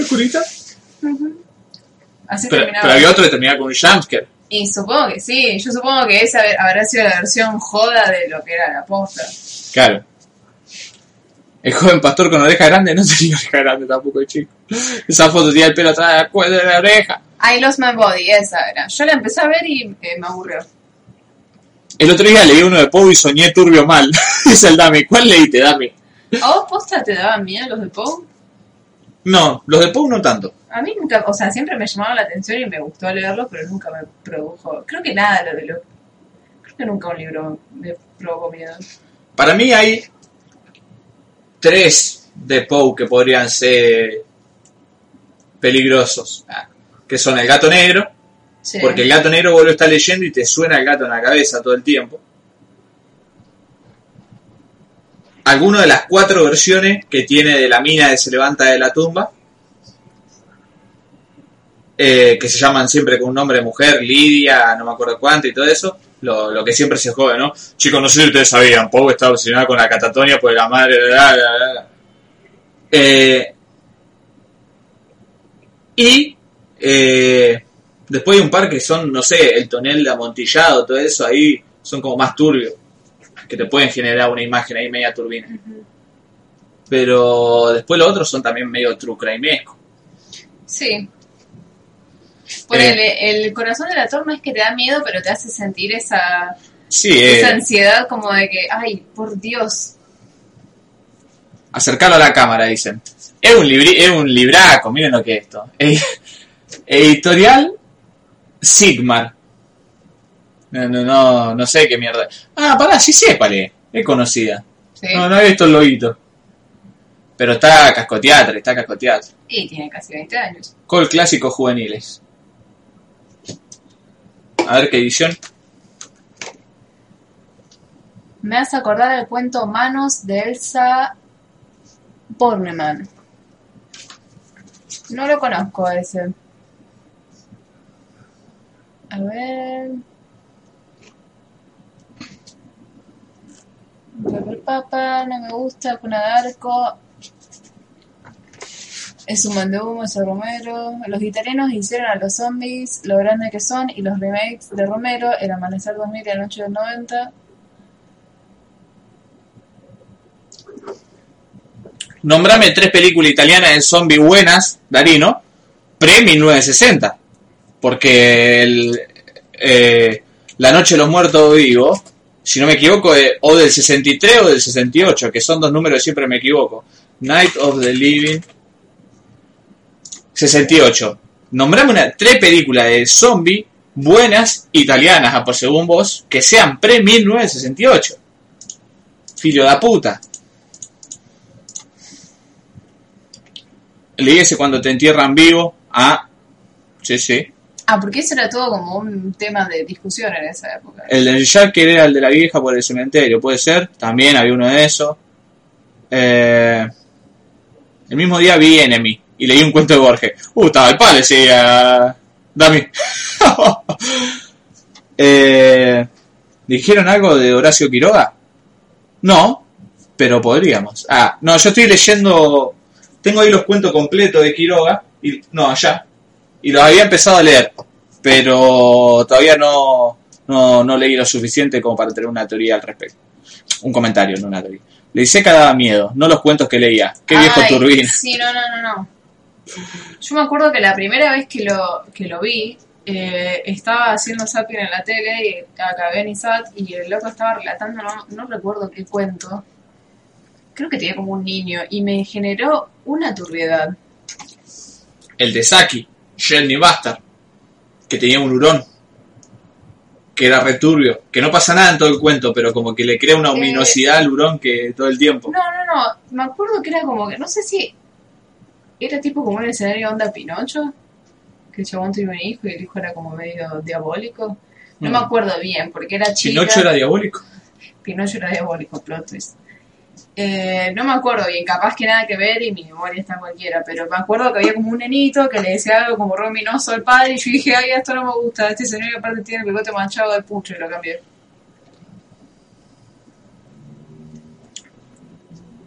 Eh, eh, sí, la Iseca, la Iseca es lo mejor que tuvo Isate en toda su historia. Para. ¿Ese se murió? Eh, sí, murió hace poco también. El ciclo de la Iseca me hacía un calor, boludo. Parecía que estaba de un container en medio de Texas, boludo. No, parecía que estaba acá en un galpón de la, de la cerámica, Ley. Sí. Con, el, con el ventilador que entraba el, el rayo de luz. Porque encima tenía ese Claro. ventiladorcito y el- la habitación se llenaba de humo. Era horrible. Eh, Claro, pero lo que digo de Texas es que, por, viste esa iluminación que tenía en medio naranjosa, ¿Naranjosa? parecía que estaba en el medio del desierto. Sí. Eh, Está en una cárcel. sí, sí, está en una cárcel. Va, está encerrado en algún lado. Eh, Orgullo Rosarino, la Iseca. La Iseca que tiene la novela, según Saturain, la novela más larga de la, de la literatura argentina, Los Orias. Eh, no he leído nada de la Iseca como autor, pero dicen que no era tan mal. Ah, bueno, otra narración que está re buena es obviamente la de Vincent Price que hace los cuentos de Poe. Mm. pero porque le, a- le suma otra otro elemento teatral que está bueno. Eh, para los que no lo conocen, pueden ver acá de la Iseca lo- los cuentos relatados, obviamente, con, con unos- unas ediciones mínimas. Sí. Uh, el brujo postergado. ¿De quién era este cuento? Porque era tope de gama este. Er- Este no era de. del infante don Juan Manuel. Abajo en los comentarios dice, este es uno de los cuentos preferidos de Borges, ¿sabían? No me extraña, no me extraña que Borges y yo coincidamos porque bla bla bla bla bla bla. La cantidad de veces que ya en todos los textos de la facultad en algún momento mencionan a Borges, El otro día estaba viendo, no se rían, era una conversación de unos payasos ahí que se juntaban a hablar de metafísica, ¿por qué se van a reír? Está re bueno eso. pues duraba tres horas. ¿Y qué tiene? 30 minutos tardaron en nombrar a Borges. 30 minutos. No hay forma de escaparle al señor. Qué, qué grande, lo más grande que tenemos. Lo más grande que tenemos. Está el Chelo Delgado, el Chelito Delgado y Borges. Ahí, Argentina. Lo más grande que hay. Eh, no me extraña que este cuento, El Brujo Postergado, sea uno de los mejores de, Borges, de los favoritos de Borges porque era genial. Una gallina de... Pero bueno, vean estos cosas, están muy buenos. Sí. Eh, me, me reí acá donde está. Eh, pa, pa, pa, pa, pa. En YouTube están todos, todos los cuentos de Sega y Sat. Mi favorito de Poe es el escarabajo de oro, pero reconozco que no es de lo mejor que tiene. Ah, ese está genial. A mí también me gustó un montón. A mí, de esos de tramoya misteriosa, me gustaba eh, El Pozo y el Péndulo. Uy, ese no me lo acuerdo. Porque era muy bueno, era re troll. Un loco como que dejaba una baranda ahí media toqueteada y el otro venía y se cagaba muriendo. era tope de gamas. Eh, si sos chico, la Iseca hace que termino cualquier cosa. El de Borneman es de las hermanas que se dormían dándose la mano. Eso ya tú, mira, me lo contás así, Ariel, ya, recién que ya estoy cagado todo. Y después se enteran de que no llegaban a tocarse las manos desde la cama. Ahí es como el cuento ese que, que te decían de la, chica la luz. De la chica que se dormía con la mano eh, o salida de, la cama para que pueda tocar el perro. Y cuando le hacía así el perro, el perro le daba besos en la mano, porque estaba sola en la casa. Y después, la chica se levanta el otro día, descubre que descuartizaron al perro, pero ella había sentido lengüetazos toda la noche. Y descubre una nota que le habían dicho, no solo los perros lamen. ¡Wow! Vos sabés que a mí una vez me contó una historia de una vieja. Eh, Tú sabes que yo una vez estaba en mi casa y empecé a escuchar ruidos raros. pero ahora que estamos en Halloween podemos contar esas historias así. Ah, no, mentira. Odio cuando la gente cuenta historias de terror. Onda, no, una vez mi primo me contó que... Ay, a mí me encanta. Amo las conversaciones de sucesos paranormales. Amo. Hagamos una ronda de cosas paranormales que nos pasaron. No, eso sí, o sea, yo me cago de risa si alguien cuenta eso, pero no, lo que no me gusta es la historia así que se inventa. Pero es muy bueno porque todo el mundo tiene una. Y encima todo el mundo hace. Es como que están cagando risa y dicen, no, Y como que ponen voz de serio, no, para. Pero a mí, a mí como que arruinan el género de terror, no me gusta. Me vas a acordar a. ¿Te, acord- eh, ¿te acordás de eso de Cartoon Network? Que eran como historias de terror de. Esto le pasó, Le al pasó al amigo amigo de un amigo. La que me quedó grabada a fuego en la mente fue de uno que era un repartidor de pizza que le iba a entrar una pizza a la casa de una vieja y encontraba en uno de esos armarios que tienen los yankees eh, de comida una, un frasco lleno de, de maní, creo que era, y empezaba a comer el maní. Y después se enteraba que la vieja, primero, que la vieja en realidad compraba el maní con chocolate, le chupaba todo el Ah. el maní y el chabón había estado comiendo eso. Mira, yo te iba a contar una vez, como me contó Lucas Roma, un episodio de Le pasó amigo de un amigo. A ver. No, yo me acuerdo, había un dibujito. Era ese, le pasó amigo de un amigo.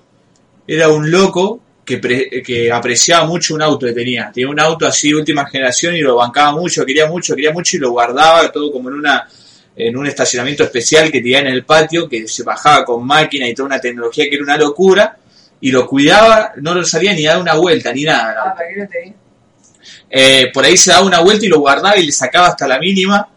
eh, Partícula de polvo. la mínima partícula de polvo, la pelusa, todo lo sacaba así enloquecido por el auto. Eh, y siempre lo sacaba a la mañana así, levantaba como el mecanismo este que salía del piso del auto. Y, y un día se levanta y siempre lo estacionaba igual, siempre era todo metódico, ¿no? Un día lo levanta y el auto estaba dado vuelta, mirando para el otro lado. Muy bueno, ya está, no se necesita más. Muy bueno ese. Muy bueno, Ah. boludo. Le pasó al amigo de un amigo. Auto. La otra vez estaba viendo un par de videos de que en, en esa época se usaba mucho y se exploraba mucho lo que es el género de terror, pero para niños. Sí. Con esto de le pasó a un amigo a un amigo, con escalofrío, con. ¿Cómo se llamaba el otro? Estaba escalofrío y había otro más que de temes a la oscuridad. Le teme a la Le oscuridad. ese era mi favorito. Y ahora como que ya no se hace eso. No, no lo puedo encontrar. Pero ahora no me acuerdo si le, era le pasó al amigo de un amigo o había otro. ¿Había otros dibujitos así que eran también mini historias de terror? No recuerdo. Después le iba a decir a Lucas Roma, músico importantísimo en la ciudad de Rosario, que me lo pase. Mirá, ni me acordaba que tenía ese estilo de dibujo. Este me lo acuerdo yo por la mina. Y el pelo ese. ¿Qué tenía? No me acuerdo, me acuerdo de haberlo visto, la, la pinta y eso. Pa, me acuerdo de todo esto en realidad. Pibita esta también. Ah, Tale from the Dark Side. Sí. Tale from, from the Dark Side era como Tale from the Crypt, pero Tale from the Dark Side. eh, ¿Te acordás, Ley, que yo cuando estaba buscando eso, si no fuese si no fuese que descubrieron que era From a Whisper to Scream la película, yo iba a terminar viendo todas las temporadas de Tale from the Dark Side también. Por la misma razón por la que vi Tale from the, from the Crypt. Sí. Eh, pero bueno, está bueno que hablemos así de todas las cosas que hemos visto de terror y así de género, ya que estamos en Claro. época, le tiramos toda la posta. Eh, después de leer, uno, lo que yo pedía eran películas de zombies, pre-60 y todo eso, y decían Mussolini y tres zombies comunisti. El más allá, Zombie 2, que estoy seguro que Zombie 2 no puede ser pre. pre eh, Darino, anda a dormir la siesta, después vení. Pre 60 te dije que pasaba una que es los 80, boludo. Porque Zombie 2, esto lo explica siempre Jay Bowman de Red Letter Media. Lucio Fucci dirige la película Zombie. Ajá. Pero la primera zombie en realidad es Night of the Living Dead. ¿Cómo era esta tramoya? O sea, Zombie 1 no existe ya. Ajá. Zombie 2 salió como secuela de cualquier otra película de zombie que haya aparecido por ahí. Eh, recordemos que la palabra zombie, en lo, en lo del cine, me parece que los derechos lo tiene el, el coescritor de, de George Romero. Por eso Ah, Romero, ¿sí? después de que se para el loco, le empezó a poner Of the Dead. Living Dead. Creo que sí. o una cosa así, no me acuerdo cómo empezó a poner después. Pero son... ¿Y pero qué onda? Ahora cualquiera Eh, puede usar la palabra. ¿Cómo leí? Dawn of the Dead. Sí, esa es la segunda. Eh, eso, eso, eso pasó porque se empezó una disputa legal con, con unos de, de sus colaboradores. Eh, se empezaron a pelear por los derechos y entonces uno se quedó con eh, Night on the Living Dead y el otro hizo Dawn of the Dead, creo que fue así. Eh, Y por eso está Return of the Living Dead y todas esas películas. Entonces que se separan.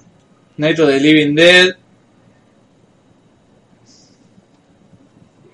Ah, me parece que Living Dead no puede ser, uno, una cosa así. Mm. Y por eso la otra le llaman Dawn of the Dead, Day of the Dead y todo eso. Me parece eh, que le quedó el Living al otro. Porque te acordás de cuando hablamos de Return of the Living Dead, que Sí. es el colaborador este que dice el Ley de Romero, Sí, eh, él pudo usar Living Dead. claro. Eh, media rancia esa historia. ¿Qué le iba a decir? Sí, me parece la historia esa. Zombie 1 no existe. Está Zombie 2, que en realidad Zombie 1 es una de las de Romero. Ajá. Creo. Así que mira, todavía peor, Darino. Si tanto que te gusta el puto de Lucio Fucci y esta poronga, si no fuese por Romero no existiría. Eh, Zombie 2 son una película de porno de, de dos lesbianas. sí. Escucha, Levi. Protagonista. Son bisexual. Protagonistas de Zombie 2, Ian McCulloch. Ian McCulloch, que es el cantante de. de. de Coso. ¿De qué? De Coso. ¿De qué? De Coso. Ah, On the blue moon I saw you. You're my heart, you took me. Na, na, na. ¿Cómo se llama esa banda? no sé. El disco Coco Drive. De Senki, ¿cómo se llama la banda? On the Blue Moon. Blue Moon. Blue Moon. ¿Cuándo Eh, hay una cerveza que se llama Blue Moon? ya me acordé, Echo and the Bunnymen. Ah, Echo and the Bunnymen. De Killing Moon era, no de Blue Moon. Esta. ¿Cómo se llama el cantante? On the blue moon I saw you. Y a McCulloch. ¡Wow! Qué loco esto, ¿eh? Miren, otro misterio revelado por Stalker Podcast. Stalker Podcast investiga. A nosotros no nos engaña nadie, hermano. Eh, el y alguien voló sobre el niño del cuco, que en paz descanse Miro Forman de vuelta. Eh, US Isa, le dejo, le doy mañana, saludos a Dios Román. Yo me cagué de risa cuando lo vi. ¿Cómo se llama el cuento donde uno tiene una enfermedad que no lo deja salir y tiene su cuarto congelado? Lo leí, pero no me acuerdo de quién era. Capaz de Poe, pero no estoy seguro. Creo que Poe no es. El cuento del soldado de la Iseca. Tuve pesadillas polémicas. Ese no es de, de Mujica Laines. Eh, que, eh, no tengo memoria yo. No puedo recordar. Buenas, dice Chemi54. ¿Qué hace Chemi54? Hola, Se fumaba un pucho para ponerse tenebroso. Tremendo setup el viejo. tenía los dedos y el bigote naranja de fumar. Sí, marrones. Se fumaba un pucho para hacer la de Manuel Mar, la verdad. ¿Cuáles son los artistas rosarinos que más les enorgullecen? Los, ¿Cuáles son los artistas rosarinos más le enorgullecen? Olmedo, por supuesto, hermano, ahí eh, tocando culito, bla, bla, bla. Eh, Aparte se suicidó arriba de un balcón. Nah. Eh, artista rosarino y Messi. Viste lo que hace Messi con la pelota, es un poema, hermano. Arte puro. Eh, Fran- Franco Cruz, eh, Lucas Roma y Noche Arque. y Nache Arque. Y Joaquín Magazanar, Dicky. Gran fotógrafo de la ciudad de Rosario. Nada, a mí me gusta mucho Fontana Rosa. Eh, Fontana Rosa para mí, pienso, estoy pensando mucho a menudo Mm. en Fontana Rosa últimamente, pues estoy leyendo La Conjura de los Necios, Ajá, y La Conjura de los Necios me hace reír en voz alta, sí. y algo que no me pasaba desde que leía Fontana Rosa. O sea, Fontana Rosa vos lees y te reís, te reís en voz alta, a carcajadas. Sí, no es fácil lograr eso. Y algo que estás leyendo nunca Claro. es una locura. Pero lo banco mucho Fontana Rosa, me cae muy bien. Aparte eh, ¿Cuántas libertadores tiene Borges? Kino tiene 7. Borges debe tener más. Kino. Ay, no hablamos de Kino. Ni lo mencionamos. ¿Cómo se llamaba el Sherlock Holmes de Poe? Era francés, creo. Sí. Eh... ¿Dupin? ¿No se llamaba Dupin? ¿Una cosa así? Lupin. Eh... detec- Detective de Poe. Sí. Au- Auguste Dupin. August. El nombre Auguste. Acá, eso que dice la Becky de los cortos de Cartoon Network, esta es una historia real, le pasó a mi Claro. El episodio, ese es el episodio de los creepypastas, me encanta. El de Elsa, tam- el de Elsa terminaba con una reflexión medio bonita. Acá Dupin decía el Dami ¿Podemos Chancho. me- contarles historias de terror en los comentarios que les leen acá? Sí, por Sí. favor. Si, si ahora quieren, eh, en los comentarios de esta transmisión que va a quedar pueden poner todas las historias de terror y cosas paranormales y yo me comprometo a leerlas. Bueno, pero a mi tío camionero sí le apareció, etcétera, etcétera. No, los camioneros tienen una son hermosas. Hoy, bueno, mi viejo eh, trabajaba en Coto recibiendo los semis que venían de Buenos Aires y que pasaban por todo el país. La cantidad de anécdotas de los camioneros, una de mis favoritas que contó fue que uno, un- uno de los camioneros contaba que tenía un perro Rottweiler y una mañana se levanta y ve que el perro se está ahogando. O vos estuviste cuando él lo contó, la tenés que haber No. escuchado, se la cuenta todo el mundo. Se levanta eh, y supuestamente se da cuenta de que le habían intentado robar. Ve a su perro Rottweiler que se está ahogando. En un momento el perro escupe algo, el camionero este se acerca y se da cuenta de que el perro le había comido una mano al choro. Y la escupió ahí. ¿Y es verdad esto? Mi viejo dice, no, si es verdad, él me lo contó, yo le creo, yo claramente no le creo porque me parece que los camioneros no son las personas más comunes del mundo, pero es una muy buena historia. Es cortita y precisa y concisa. Este el que yo decía el auto. Que era de oro el auto. Era de oro, sí, una locura. El auto, mira, tenía dentro Ah. un coso. Mira, con rayo láser, todo. Lo sacaba, da una vueltita, que justo que lo. ¿Qué pa- Hablando de artista, artista rosarino, nos olvidamos de Antonio Berni. Ah, gran pintor, Bernie. Yo tengo ahí un. eh, ah, bueno, están todos los edificios de Rosario. En Rosario, en las partes grandes de. Altas. Altas, qué sé yo, de los edificios que quedan a la vista de la calle, eh, se suelen replicar ahí unas obras de Bernie. Claro, Eh, había dejado un mensaje. sí, dejaba un mensaje, a ver qué decía. Desenrolló cuidadosamente el papel. Con la letra manuscrita más pequeña que puedan imaginar, estaba escrito el mensaje que él tanto temía. Cuando lo deseemos, lo llevaremos. Cuando lo deseemos, lo llevaremos. No, ya está, porque ¿qué te habla eso, no? Del miedo del, the del pequeño capitalista moderno ante la toma de la propiedad privada, ¿no? ¿Quién es el que le dio vuelta al auto? ¿Quién va a ser? El proletariado, por supuesto. Esto claramente es propaganda marxista. Eh, pero el proletariado le dio vuelta al auto. Me gusta ese también como título. Eh, pero bueno, muy bien Príncipe Anfío, que se ve que lo tenía en la mente, porque cuando yo estaba contando dice, no, qué cuentazo que está diciendo Pastor. El Dami decía que esto le daba mucho miedo. ¿Este no era anime que está doblado para orto en inglés? Sí. Porque, o sea, supuestamente la historia que yo escuché de este anime es que el original era como típico anime de, de cosas embrujadas. Y se ve que al ser tan genérico en Japón no tuvo mucho éxito. Tipo, no le fue mal, pero fue como un anime así. Y cuando compraron los derechos para hacer la traducción en inglés, eh, como que básicamente le dijeron a los autores, mira, tenés este anime, vamos a hacer dubiado, hacer lo que se te cante las pelotas. Y hay un millón de recopilaciones en YouTube de los mejores momentos porque es tan cualquiera, o sea, ni si, como que no, no, no tiene sentido con lo que vos estás viendo. Y es muy gracioso de lo flashero que es.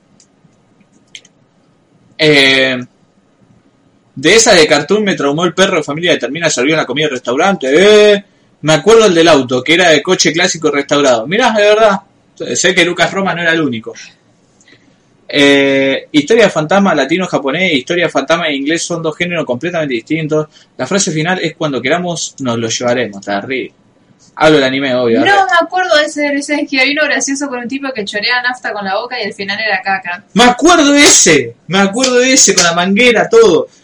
Es más, no sé por qué se me ha mergeado en mi vida Mm. con Javier de los Simpson. Cualquiera. Un día se despierta. ¿Qué decía? Un día se despierta. ¿Dónde está? Un día se despierta, va a ver el, el auto y le viene chocando. Es historia verdadera, argentina. Uy, Ángel Anaconda, qué cosa curse de eso, por Dios. Necesitamos más ficción de terror para nenes, sin duda.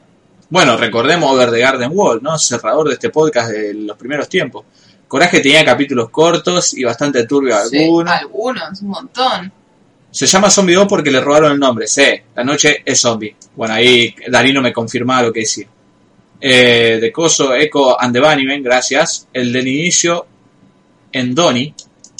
Me Ah, acuerdo. en Donnie Arco suena verdad. Echo and the Bunnymen al principio. Echo and the Bunnymen es el nuevo grupo trap del Echo y Bad Bunny. Bueno, cerrame ahí, la, ciérrenle la PC de Lesenki, cortame la 14.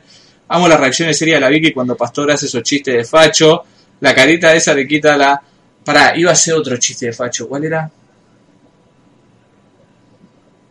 Ah. No, era de la review del Day. ¿Cómo se me olvidó? Bueno. A ver si lo puedo triggería con esto. Vamos, cerebro de pastor, tú puedes. No, no puedo, perdí mucho el hilo. Acá dice H. Edgar Allan Poupon. Paul Paul. El mejor cuento de Fontana Rosa es el de jinete que llegan al asco o algo así. Eh, Fontana Rosa tiene mucho cuento, no puede, no sé si. Eh, estuve tentado todo el tiempo, soy fan del negro, hice un guion adaptado a un cuento suyo muy gracioso, mi amigo Mickey, sobre un agente de la CIA encargado de cagar a Argentina. Eh, los camioneros con razón hacen tantos paros, no se quieren seguir cruzando con el chupacabras, arre. Hay una leyenda sobre una mina que te corre el camión. Eh, a mí me contaron de uno de unos viejos campesinos que levantaron un chivo para comer, lo morfaron una parte y lo guardaron en el baúl, luego sienten el olor a podrido y abrieron el baúl y era un cuerpo de una mina XD medio similar al tuyo, ve que cualquiera, Tuvimos Montano lo armó. Si trabajas conduciendo algún vehículo sos versero, se sabe, Sí. es cierto. Espero poder Mis familiares siempre contaban una de. No, no era un cuento, pero contaban la leyenda de que, viste, en, en los 2000, comienzo de los 2000, que estaban en apogeo los, los secuestros, Sí. eh, contaban que habían dos pibitos que se iban a la escuela, viste, como en Santiago del Estero es todo rural y tiene que caminar un par de kilómetros para ir a la escuela. Eh, los pibitos chiquitos, ponele 8 años, iban caminando eh, a la escuela y en medio de la ruta iban haciendo dedo. Y lo sube una, una trafi y o sea, subía uno solo. Eh, entonces sube uno y el otro sigue haciendo dedo. Y cuando se sube el segundo eh, a otro auto, cuando va a mitad de camino, eh, se baja porque lo ve el hermano tirado al costado de la ruta. Y cuando lo da vuelta, eh, le faltaban los ojos y la lengua. Ué, Silencio. Ya está, la returbio. Eso es todo. Eso es todo lo que tenía Eso para decir. Eso de si trabajás conduciendo algún vehículo, sos versero, se sabe, es, es Es, sos una Es verdad universal. tan verdad eso, Ruby, boludo. ¿Viste como los colectiveros de, no, vos sabés que una vez estábamos en un tero con mi señora y ahí que nos cruzamos? Eh, Pamela, David, pone, Sí. ¿viste? Y ya, y ahí Pamela nos dijo que esto que lo, No, y los Lo- taxistas, boludo. lo- los taxistas que llevaron a todo el mundo en el taxi. Sí. Los colectiveros se cogieron a todo el mundo No sabía lo de que los colectivos se pusieron a todo el mundo. y, y los camioneros la de que ven en la ruta, ven que lo único que ven en la ruta, los cam- Ah, cierto, estamos en 2020, ya no se puede hacer chiste con eso. ¿Qué? No, nada, que los, los camioneros tienen sexo muy sano con personas muy sanas en la ruta. Se sabe. Eh, Ah, y los, los que son colectiveros de larga distancia, que tienen como una especie de camioneros. nada, cuando veníamos de Mendoza en la final de Central, veníamos con el colectivero más lento de la historia del universo mundial. Mm. soles han nacido y morido, por no decir muerto, en menos tiempo de lo que ese tipo de haber recorrido de Avellaneda a Capital. ¿Qué tipo, hijo de mil puta? Dicen que los camioneros eh, siempre se pueden a jugar un picadito a la noche al costado de la ruta, pero nunca meten un gol, porque siempre le dan a a España.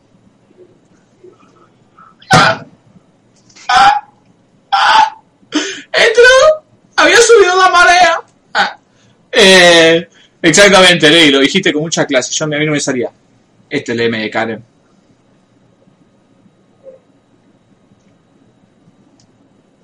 ¿No querés leer vos? ¿Qué? Lee ese. Cuando era chiquita estaba obsesionada con esa historia, me había autoconvencido de que había salido en la portada del diario Tribuno, ¿dicen? Tribuna, supongo. Tribuno de Salta. Aguante proletariado, lo dejé porque no me quedaban caracteres XD. Eh, Cuando no quede para comer, el pueblo se comerá a los ricos. Esperemos que pase pronto. Cartón Network. Eso lo haciendo cualquiera es lo que pasó con Connie Chan. ¡Uy, Connie-chan! El colchón de hotel que hacía masaje y tenía cucaracha Ay, adentro. qué asco, la puta madre. Podría decirse que su chiste de facho falló. Think of Big Black Men Chasing You, Historia de fantasma, Cancelado Pastor, jajaja, me encantó ese eufemismo, se voltea en Trabuco, bache que sí, loco, a los camioneros le dicen Palermo, papá papa, eh, los remiseros son los que copularon con todo el mundo, los colectiveros son los que se agarraron a tropada con todo. Eso- pero eso es verdad, los camioneros ven únicamente a los de Casanova y los pilotos de avión que se cuentan. Eh, basta. Basta de los comentarios porque si no, no, hablamos más, gente. Vamos a leer comentarios que esto. Puro, puro chamush. Es el que decía la Vicky, pero con un final menos macabro. Ah, el de chupan las patas. Este es polemiquísimo. Me parece mucho más macabro el hecho de que te chupen una pata. Y No sí. sé. Los pilotos de avión hacen escalas. Los que deben tener historias interesantes en los aviones deben ser las, las azafatas, Ajá. que se deben haber cruzado con todo el mundo, deben haber, qué sé yo, vivido cosas muy locas. Pero bueno. Bueno, Bueno, espero que en los comentarios dejen sus historias de terror. Yo las quiero leer el próximo viernes. sí. Y reviviendo lo que estuvimos viendo esta semana. The Howling todavía no la vimos. Nos salteamos ese día. Sí. The Town That Dreaded Sundown. Miren lo que se perdieron. Los que no vieron el vivo ese día, miren lo que se perdieron. ¿Dónde está? Miren el cameraman arriba de un tren ahí, en plena película, en pleno clímax de la película Claro. aparte. En el momento en que están cagando a tiro al, al asesino, Que ahí lo tienen ahí nomás, ¡pum!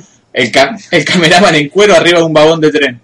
Hermoso. Cámara al hombro, pra. Laburando, gente, laburando. Eh, 1.44, miren, ya estoy poniendo timestamp para que no nadie tenga que hacer laburo. El ley va a tener que hacer laburo de todos los otros. Pero este, mira, ley, ahorra el trabajo a la gente. Eh, 1.44, Eh, The Town, bla, bla, bla, bla. Escribí Town con una H. Phone. Con The Phone. la tanga. La tanga. Lo único que, que por ahí eh, no me animo a hacer es el nombre, hasta el título de los, los episodios. Sí, ese lo vemos. Ese lo vemos en vivo, ya. Eh, Mm. pero bueno, esta no es una tan buena película. A mí me gustó levemente. Eh, Down the Sound. sí. Mm. Eh, se trata sobre un caso real de un asesino Claro. que ni bien terminada la Segunda Guerra Mundial, cuando empieza toda esa nueva prosperidad norteamericana, en un sur, nada, hermoso, en un pueblo del sur, que yo pensé que era mentira al principio, entre Yo pensé que conocía esta Texarkana. Texarkana, un pueblo que está entre Texas y Arkansas. está. Texarkana se llama. ¿no? Sí, sí, sí. Está entre la- en los límites de los dos y dijeron Texarkana. Muy bueno. Y me parece que lo han mencionado en un par de películas, no sé si de ese género y cosas así, porque es como. Es, es muy bueno para hacer películas de terror. Es un pueblito, viene del sur, eh, que se llama Texarkana, loco, o sea, what the fuck. Eh, pero sí, lo, a mí lo que más me interesó de la película fue investigar un poco sobre la historia real en la que se basó. Que yo Ujú. al principio pensé que estaban, que estaban hablando de El Zodíaco, porque la forma en la que el asesino ataca en esta película es bastante, bastante similar a la forma en la que atacaba el Zodíaco, pero no, Es más, era otro. o sea, está bien, en 1940, el Zodíaco fue en los 60, Sí. Eh, pero hay una escena que es como un scuff eh, David Fincher en eh, la película de Zodíaco, porque es lo mismo, están los dos pibes ahí volviendo en un laguito Ajá. y el es como si fuese que David Fincher ponele que le había, se había insertado un, un destornillador en la cabeza y filmó la escena de vuelta. Eh, pero sí, parece, eh, arranca muy parecida. Ajá. Eh, lo que sí no tiene es todas las pelotudeces esas que hacía el Zodíaco, que supuestamente era inteligente y todo eso. Claro. Eh, Este es más como. un slash. Claro, y aparte el asesino era más como conciso, tipo, bueno, voy a ir en busca de una pareja y los voy a asesinar. Punto. Salvo No cuando lo- la complica ata- a un trombón atándole un cuchillo en la punta para hacer así, acuchillar la espalda de alguien. Pero aparte, nunca vi a nadie agarrar un trombón y mirarlo con tanta intensidad como ese chabón. Eh, bueno, la intensidad con la respiración y la mirada es algo constante durante toda la película, pero no. Yo quiero saber a quién se le ocurrió. Bueno, la chica, la víctima, está en una banda y toca trombón. ¿Qué tal si? Sí, porque esto lo buscamos en vivo, Sí. en la transmisión, y no pasó en la vida real, es una libertad que se tomó el guionista. Claro, sí, le cambiaron los nombres y cambiaron algunas. Eh, Le cambiaron el instrumento también, porque ¿qué era lo que tocaba la chica? El clarinete, ah, un saxo. un saxo. Pero bueno, es gracioso porque Sí, es muy, es muy gracioso que las cosas que lo, porque lo quieren hacer serio con un narrador y una historia real. Y la historia es seria porque el asesino este empieza a matar gente y el pueblito se caga todo, tanto él empieza a temer al atardecer. Claro, que son cosas que fuera de joda, cuando en Estados Unidos, ponele desde el Zodíaco en adelante, que hubo como toda una ola gigante de muchos asesinos en serie, que la gente todavía no sabía cómo lidiar eso, la policía no estaba preparada para saber cómo buscar y cómo encarcelar a una persona así, ni cómo actuaban. La gente estaba cagada en las patas porque pensaba, bueno, como le pasó a esta persona random, me puede pasar a mí. Entonces mostraban cómo empezaban a armarse, cómo empezaban a tipo estar como en una especie de toque de queda, que no salían a la noche, empezaban a tapiar las ventanas las puertas, las mujeres intentaban no salir a la noche ni estar solas, que esas son cosas que pasaron en la realidad cuando empezaron a, a suceder todos estos crímenes así en serio. Y, y bueno, ellos en el sur tienen ahí a los Rangers de Texas, Ajá. como mi querido Ryland Givens de Justify, y llaman como al viejo más picante de los Rangers, que ya había capturado uno, para que haga lo mismo. Claro. Eh, y empieza ahí toda una investigación de tratar de agarrarlo y hacen un montón de pelotudeces, hay unos, unos comic relief ahí que son muy extraños. Sí. Eh, pero bueno, la película no es mucho y lo, lo más gracioso es al final cuando aparece el cameraman en cuero arriba del, del tren. Eh, Pero encima es como que la película, si bien no es wow, la gran cosa, no tenía otras ineptitudes de películas de bajo costo, vos decís. no, pero- Estaba bien hecha, pero eso fue como que. Tenés un chabón en cuero arriba de un tren, ¿cómo no lo viste antes de largar la película? pero bueno, dejá esta película ya, Victoria, porque después vimos dos de las mejores películas de terror que yo he visto en la historia de mi vida. Ok. porque son The Innocents, vimos después, la que competía al día eh, domingo. Malísima. Malísima The Innocents. No, ¿para cuál era el Peliculón. The Innocents cuesta la historia de una, una institutriz Ah, no, esa está re buena. Flashé que era la otra, la italiana.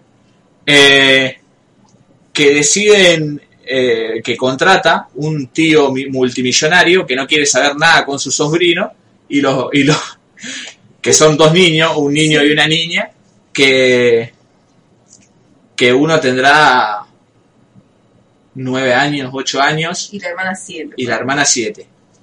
Eh, y los manda a cuidarlo a una campiña de 15.000 metros cuadrados con una mansión en el medio y laguito y todo. O sea, me encanta lo clasista de todo, lo, lo, lo careta extremo, que es como que, ay, qué paja, yo quiero viajar y ser rico y ser soltero y estos dos pendejos de mierda me están jodiendo. Los mandaré a mi super campiña de 85 millones de hectáreas, lo- la cual tiene una mucama y, y tuvo un staff dedicado pura y exclusivamente para cuidar estos pibitos. Y, y va la mina esta que es como un súper, tiene como una, en un momento, en momentos se insinúa en la película, tiene como una, una educación súper católica y es súper pura y, y- y buena mujer y perseguida justamente con la bondad y la corrupción y todas esas cosas. Eh, Y tiene una gran dedicación y vocación para con los niños. Claro, tanto así que a un punto enfermo que cuando llega, o sea, ella se plantea en un momento de no querer corromper a los niños. No, sabía, no estaba del todo segura y esa inseguridad que tiene desde el principio, que se la plantea al tío cuando está contratando de no querer corromper a los niños, es el tema de toda la película. ¿Por qué? Porque cuando llega a la mansión esta, lo primero es que está la niña y es lo más dulce que hay y es buena, pero tiene algunos piques medio extraños. De pendeja de mierda, no diga esas cosas, me hace asustar la noche, no puedo dormir. Eh, pero al toque eh, mandan al pibito de la escuela donde estaba porque supuestamente estaba corrompiendo a los otros niños. Claro, lo expulsaron. Lo expulsaron. ¿Por qué corrompía a los otros niños? ¿Qué hacía? ¿No? El típico el típico compañero que te, que te muestra una foto de una mina en teta en la escuela. Eh, uno sospecha, ¿no? Porque todo viejo, esto que el otro, una película del 60. Pero que está, Está en, sí, basada en 1910, ese, no por sé. ahí, sí, sí. Eh, todo muy inglés aparte. Y, ¿Y qué pasa? Plantea algo que todos sabemos hoy día y que es clave en la historia de la maldad humana. Que los niños son unos hijos de puta. O Sí. sea, el niño nace siendo un hijo de puta Sí, y la sociedad es la que lo moldea claro. para que eh, se convierta en una persona decente. Ajá. ¿Qué pasa? Si la sociedad no contribuye... ¿Cómo leí? Porque nace el producto del pecado se- según Jesús. Ah, bueno, no está mal eso, no está mal, porque una buena lectura, porque el catolicismo está en la película, Ajá. y, y justamente entra ese tema porque si la sociedad no los ayuda a que se, se mejoren, digamos, que, que se vuelvan buena gente, puede ser muy, muy terrible. Ajá. ¿Qué es lo que pasa con este niño? ¿Por qué? Porque en vez de... ¿Vos le estás jugando al truco ahí? Sí, ¿qué son esos ruidos? No, era un paquete de caramelo. Ah, se te escucha medio cortado, Ley. Ojo ahí que no estés descargando cosas del torrent ahora. Eh, no cortado, sino robótico. Y... Esto es una vez en la. Sí, se escuchan los papelitos. Eh, Bueno, y después ella empieza a... Empieza a Pará. descubrir... Sí. porque los que lo cuidaban a este niño eran su madre. Sí. Eran su madre y otro personaje misterioso que se irá revelando a lo largo de la película.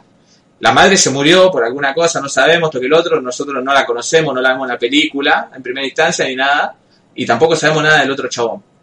Lo único que sabe, que es lo que le dice la mucama a ella, es que antes, ¿era la, la mamá o la...? No, era la otra decir, institutriz. Claro, yo te iba a decir, yo había Perdón. entendido que era otra niñera, institutriz. Sí, Niñera. era la otra niñera ya. Claro.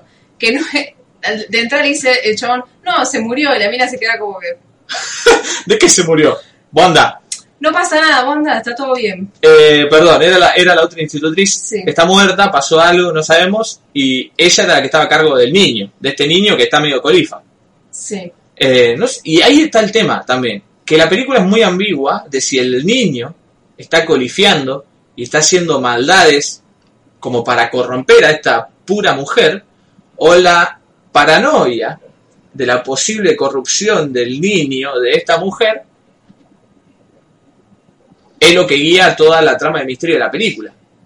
Porque nosotros vemos que el niño, a a medida que avanza la película, es simplemente un niño, medio chaperota y que yo, y se hace el vivo, pero no va mucho más allá. Claro. Hasta que empezamos a ver cosas más, más, más claras sobre el final. Claro, pero en ese momento cuando empezamos a ver cosas más claras sobre el final es también cuando ella llega a su pico más alto de locura, Claro.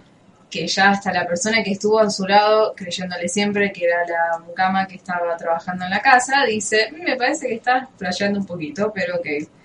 Eh, para mí la película lo que explota mucho es los niños, tanto en las películas como en la vida real, son muy de decir cosas extrañas y turbias Sí. porque tienen como todavía no, no tienen todas las herramientas lingüísticas y todos los filtros sociales para saber qué decir y qué no en qué momentos. Para mí, un momento específico que a mí me, me quedó mucho de la película es en un momento en el que ellos estaban por ir a misa y ella ve que ellos, los dos niños, están caminando enfrente de ella y como que están hablando de cosas y riéndose. Y ella lo interpreta como que están tipo planeando algo. Sí, Wanda contra- sabe que le está diciendo. de Claro, que- en contra, de esa, en contra de ellas dos, como que están diciendo cosas que no debería decir un niño. Y después el nenito, al pasar en una conversación, como que le, le dice que estaban planeando una, una boludez, como una broma re tonta. de hacer una broma a ella. Claro, para con ella. Y el nenito le dice, nos tendrías que haber escuchado, nos estábamos riendo. Y entonces es como que, claro, o sea, es muy fácil ponerle esa, esa interpretación de maldad a las acciones de un niño, porque las acciones de los niños son tan ambiguas en, en tantas cosas. Por eso que vos decís de que los niños son malos. No, es un tema súper, súper, súper interesante y que se estudia un montón en la psicología, ¿no? El caso de ese, los guachines que secuestran a uno más chiquito en el shopping y lo hacen mierda en la vía. Sí, Eh, esos dos chicos están sueltos. Eh, Pero sí, hasta, pero sí que están sueltos. hasta Marco Zurita, que el loco es psiquiatra, en un, en un podcast él dice como que basta del mito ese de que los niños son puros e inocentes, porque no es verdad. Los niños son extremadamente capaces de la maldad. Porque, por eso, porque no terminaron su proceso de socialización y no tienen todos esos filtros de... La empatía es algo que es altamente enseñada. Yo le clavé un tenedor a mi primo en la espalda, que hasta el día de hoy lo tiene marcado. Eh, y también una vez maté varios perros. Ah, nada. Pero Ok, no, esas cosas ya sí son como más... de, de psicópata. Pero Sí, de la- las dos pibitas de Slenderman. Claro, o sea, lo- los niños son totalmente influenciables, son como una esponja que están chupando todo lo que está a su alrededor. Claro, y volviendo a la película, el tema es más que nada lo sexual, no la maldad.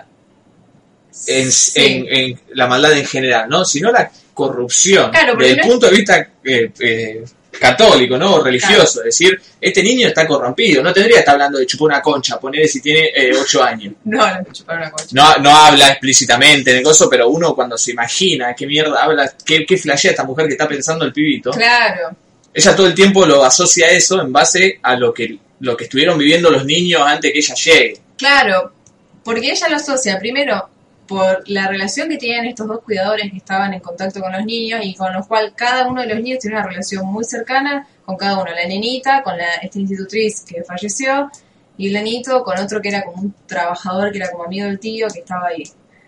Entonces cada uno tenía como una relación muy cercana con ellos. Y el, la mina empieza a proyectar un montón de las cosas de este loco, que se ve que era un mujeriego, y también ciertas actitudes que tiene el tío, que se renota que es como lo que sería como una especie de don Juan. Entonces cuando el pibito se le hace el galán, que es una cosa que hacen todos los niños, como que empieza a pensar, no, te das cuenta porque este chabón quedó, este niño quedó recorrompido por estos dos hijos de puta que son unos escrupulosos y cosas así.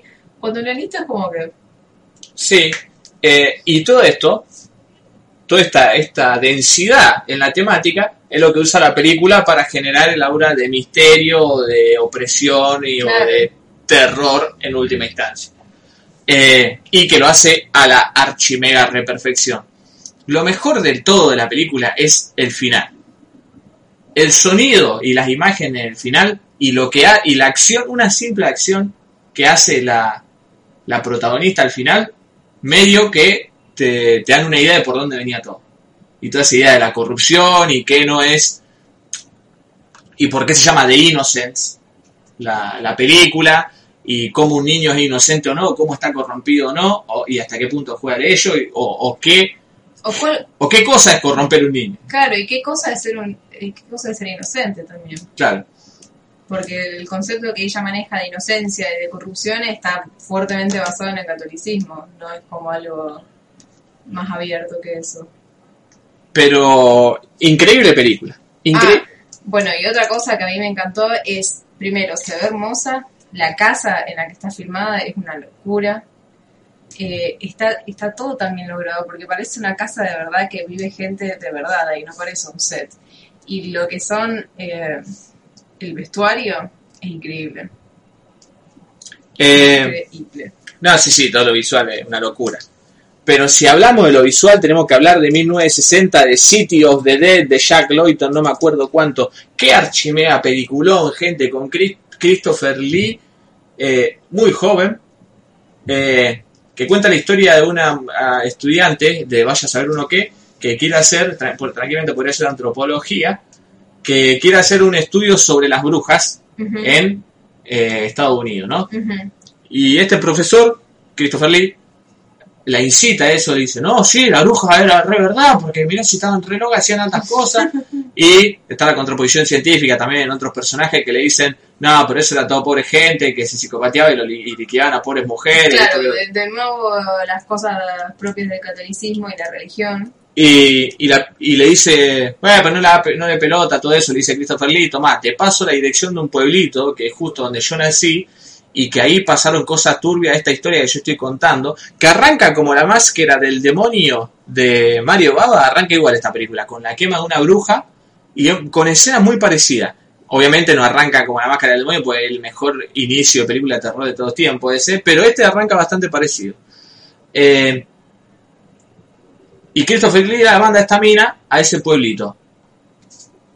Ahí ella va a descubrir que hay una, una casera que es media extraña, que le alquila ahí en la, la habitación, ve que hay un cura ciego, que también es re viejo y está pasando cosas raras, nadie le da pelota, todo ahí medio, medio extraño, todo muy ominoso, ¿no?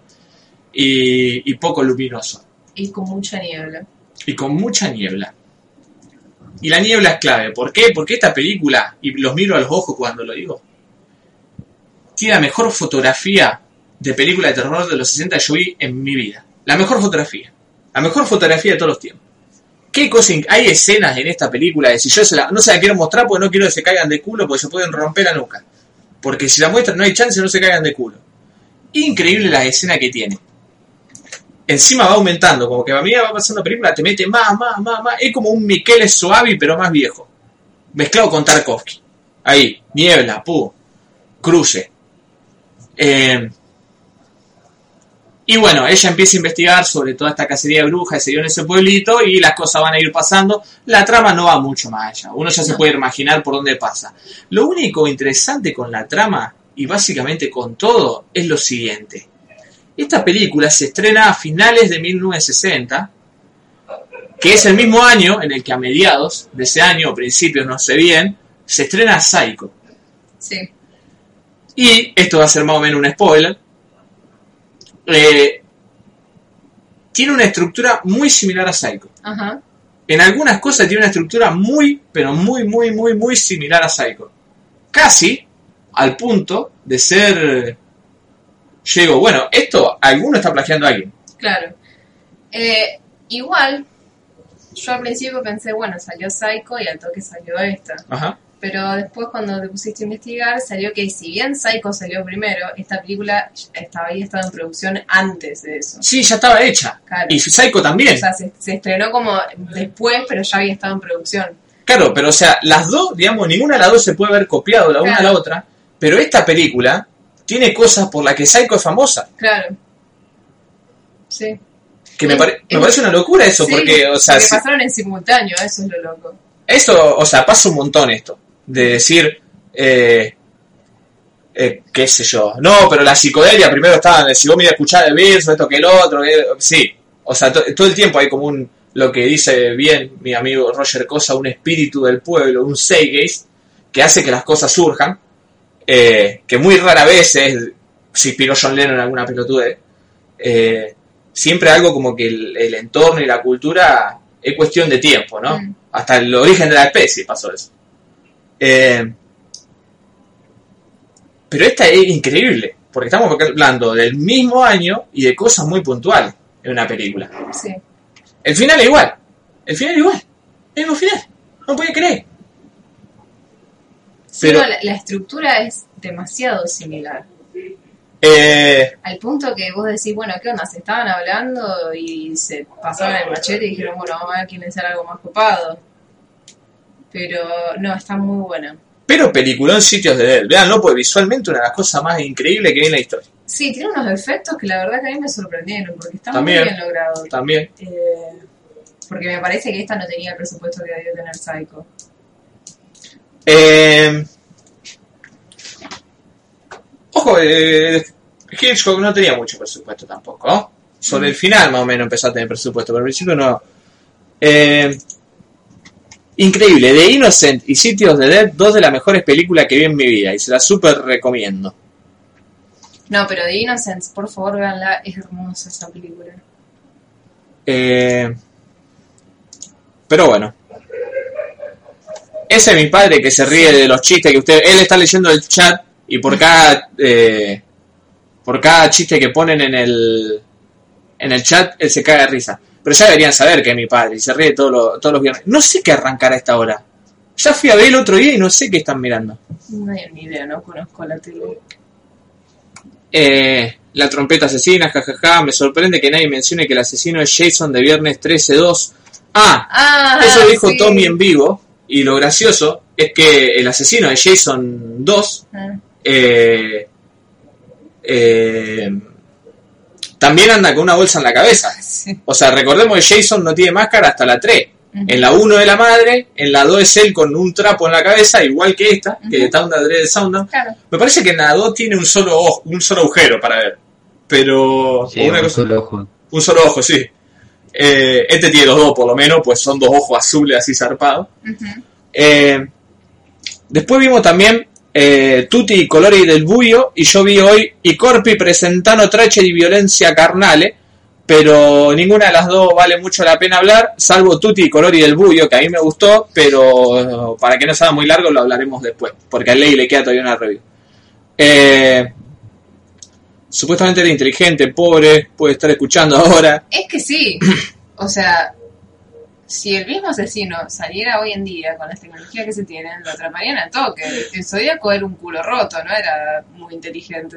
Eso fue Red Dave el Bárbaro, el asesino del crepúsculo era Dave el Bárbaro. De verdad, a a todos nos recordó cuando le ata el cuchillo al trombón, ¿no? Que era completamente innecesario porque era súper, era muy poco práctico. Claro, era mucho más fácil directamente apuñalar a la persona y ya está. Era como el meme ese de Dave el Bárbaro que dice, y Dave improvisó rápidamente un megáfono, con, un, megáfono y una ardilla, y el megáfono tiene hasta una ardilla arriba.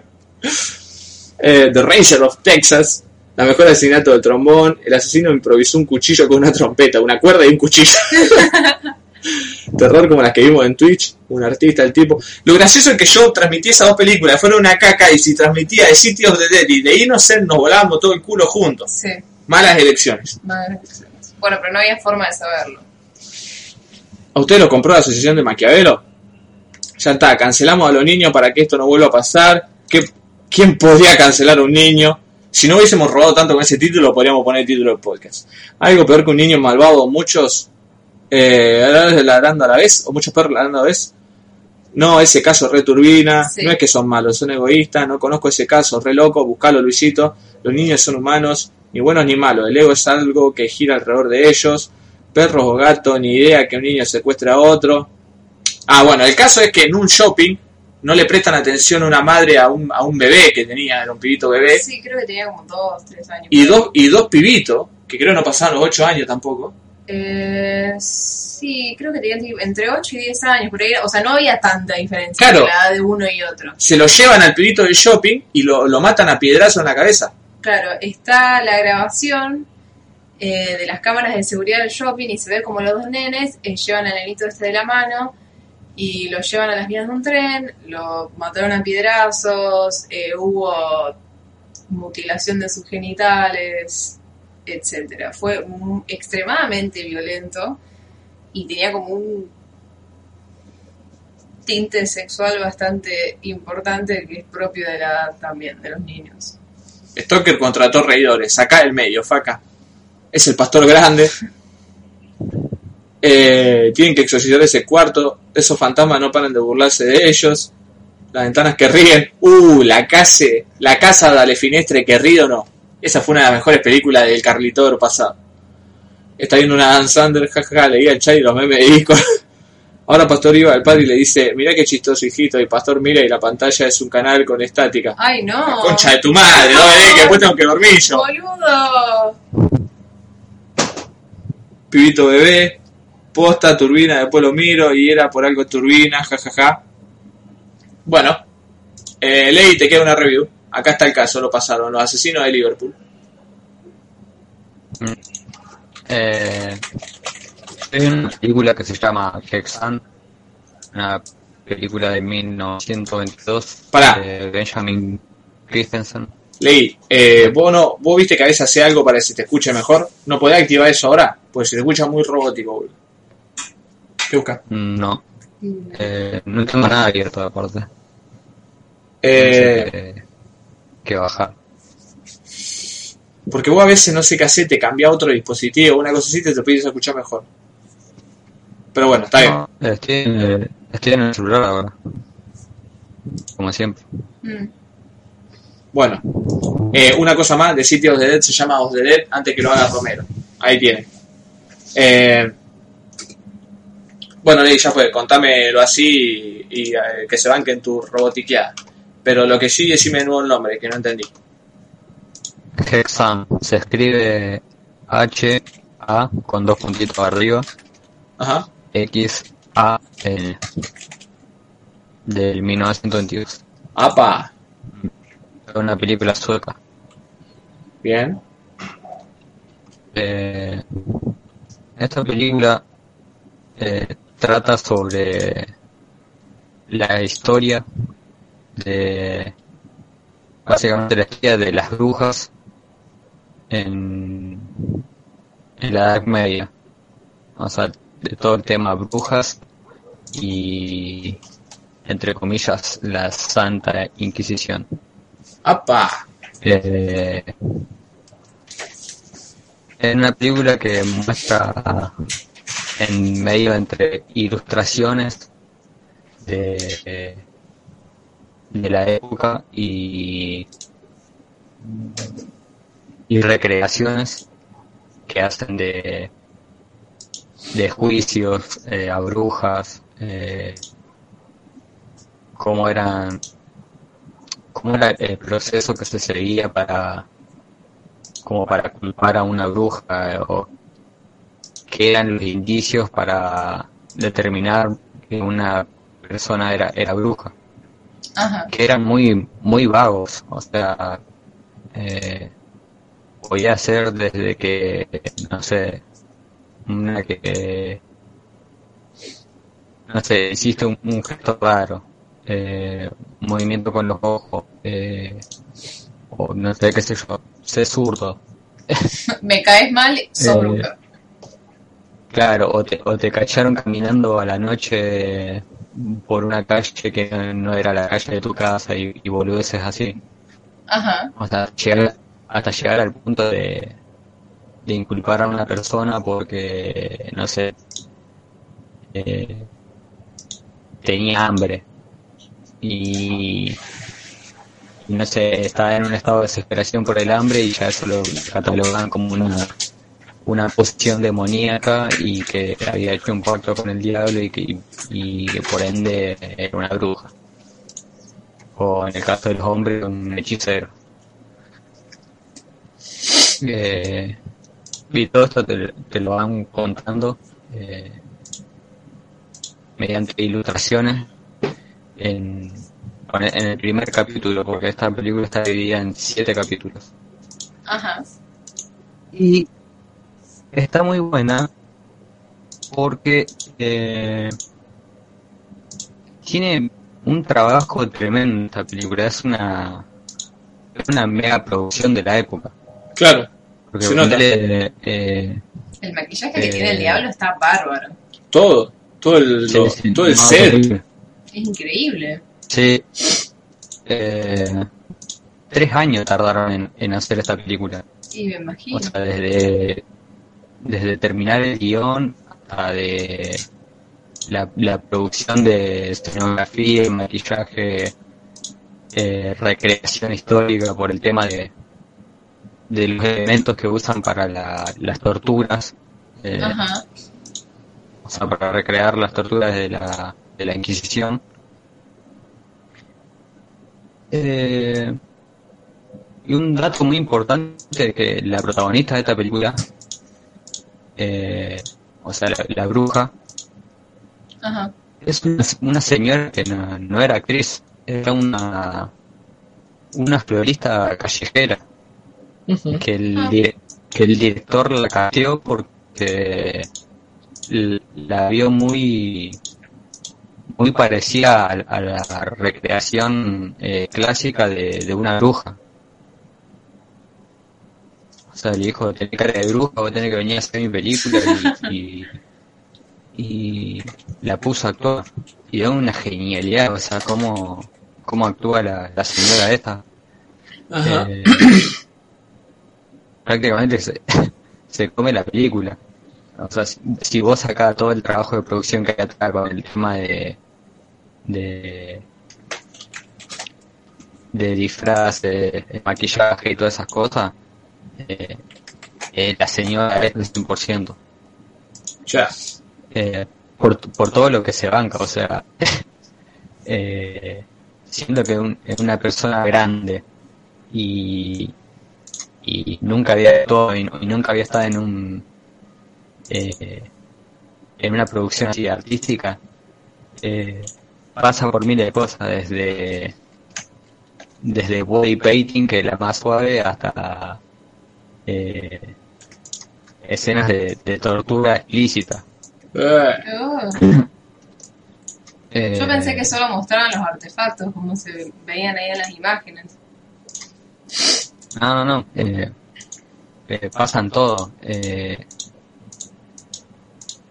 y, e- y eso eso es, es raro porque, según lo que estoy investigando, esta película es como una de, la, de las primeras películas que se pueden catalogar como cine eh, exploitation. ah, Porque, Ahora sé o dónde sea, me hay suena. Mucha, hay muchas escenas de violencia eh, y escenas de desnudez que para la época eh, era algo muy eh, muy raro, no se veía. Y mucho menos en el cine, que era como una cosa que recién estaba como eh, pegando. Eh, y aparte funciona en, en muchos niveles, o sea, funciona tanto como eh, película documental, o sea, de, de un poco como para educarte sobre historia y a la vez sobre eh, entretenimiento. Es, es muy entretenida la película. O sea, Ajá. funciona de, de los dos lugares. Eh, y acá de vuelta volvemos al tema de, de la de la producción en, en lo- en los efectos especiales que tiene porque con él eh, tiene esto de lo que hablábamos antes de las eh, de las eh, múltiples exposiciones que en esta película juegan mucho con eso eh, pero no o sea doble exposición o doble- eh, triple exposición sino que la hacían como no sé ponerle eh, seis exposiciones, siete exposiciones eh, de plano eh, y ese tipo de cosas como para hacer recrear efectos especiales. Y, y eso está muy bueno. Eh, después lo la crudeza, o sea, de la de las escenas eh, y lo, lo impactante que, o- que era no solo de para la época sino verlas ahora también eh, como esa recreación eh, sobre rituales eh, rituales de maleficio y, y pactos con Satán y todo ese tipo de cosas. Eh, están, muy, están muy bien logradas. Eh. No, sí, se ve increíble. y un poco el también sa- saliendo de eso eh, cómo, cómo cómo te pinta el, el tema de de de vuelta esto del, papel de la mujer en, en la época. Claro. Eh, y, y el tema de no solo de la mujer sino un tema de, de clase.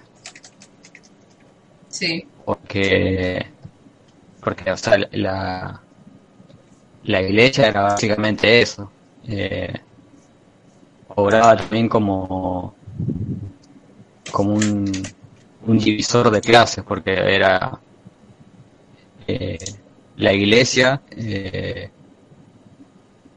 la nobleza y después venían abajo los los plebeyos. Claro, los plebeyos no me salía a parar. Eh,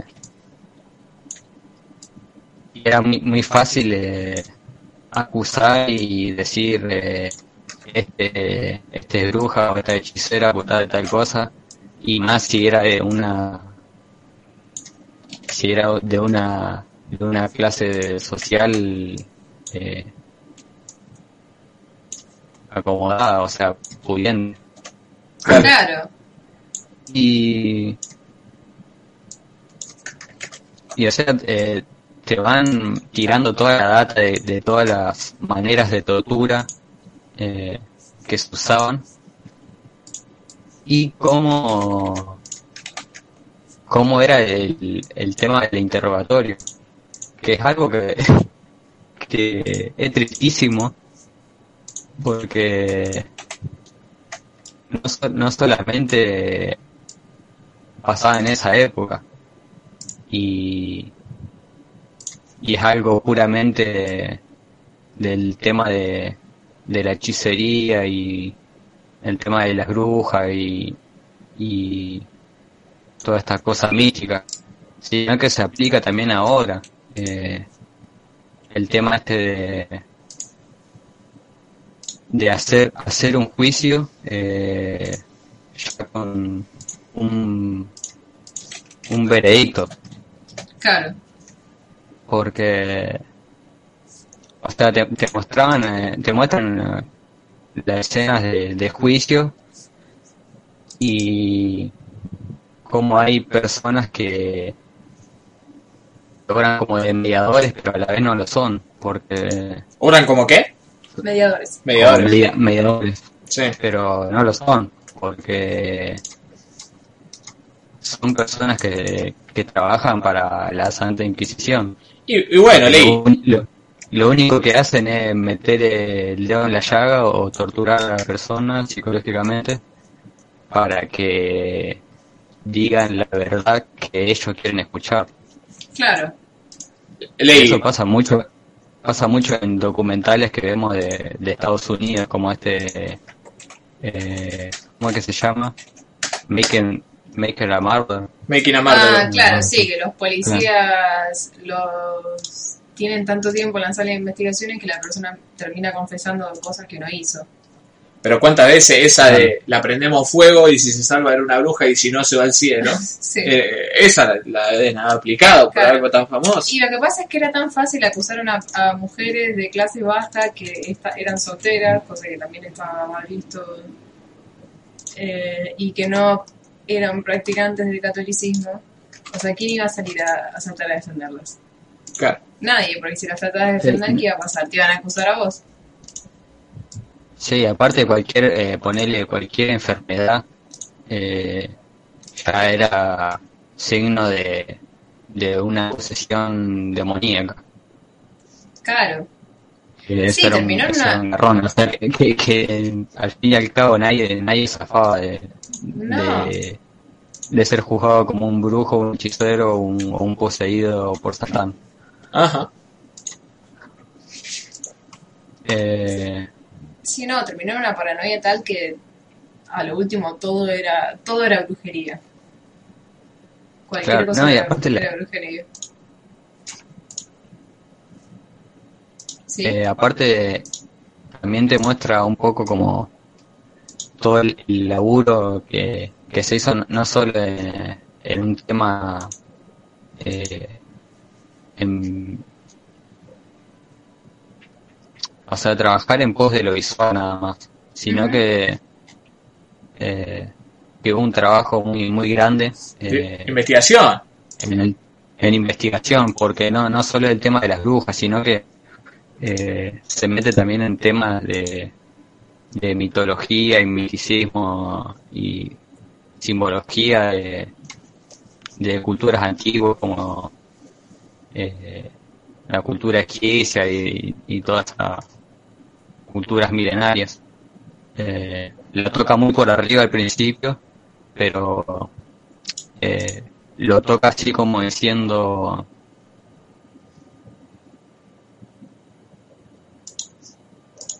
sino que esto viene de mucho antes y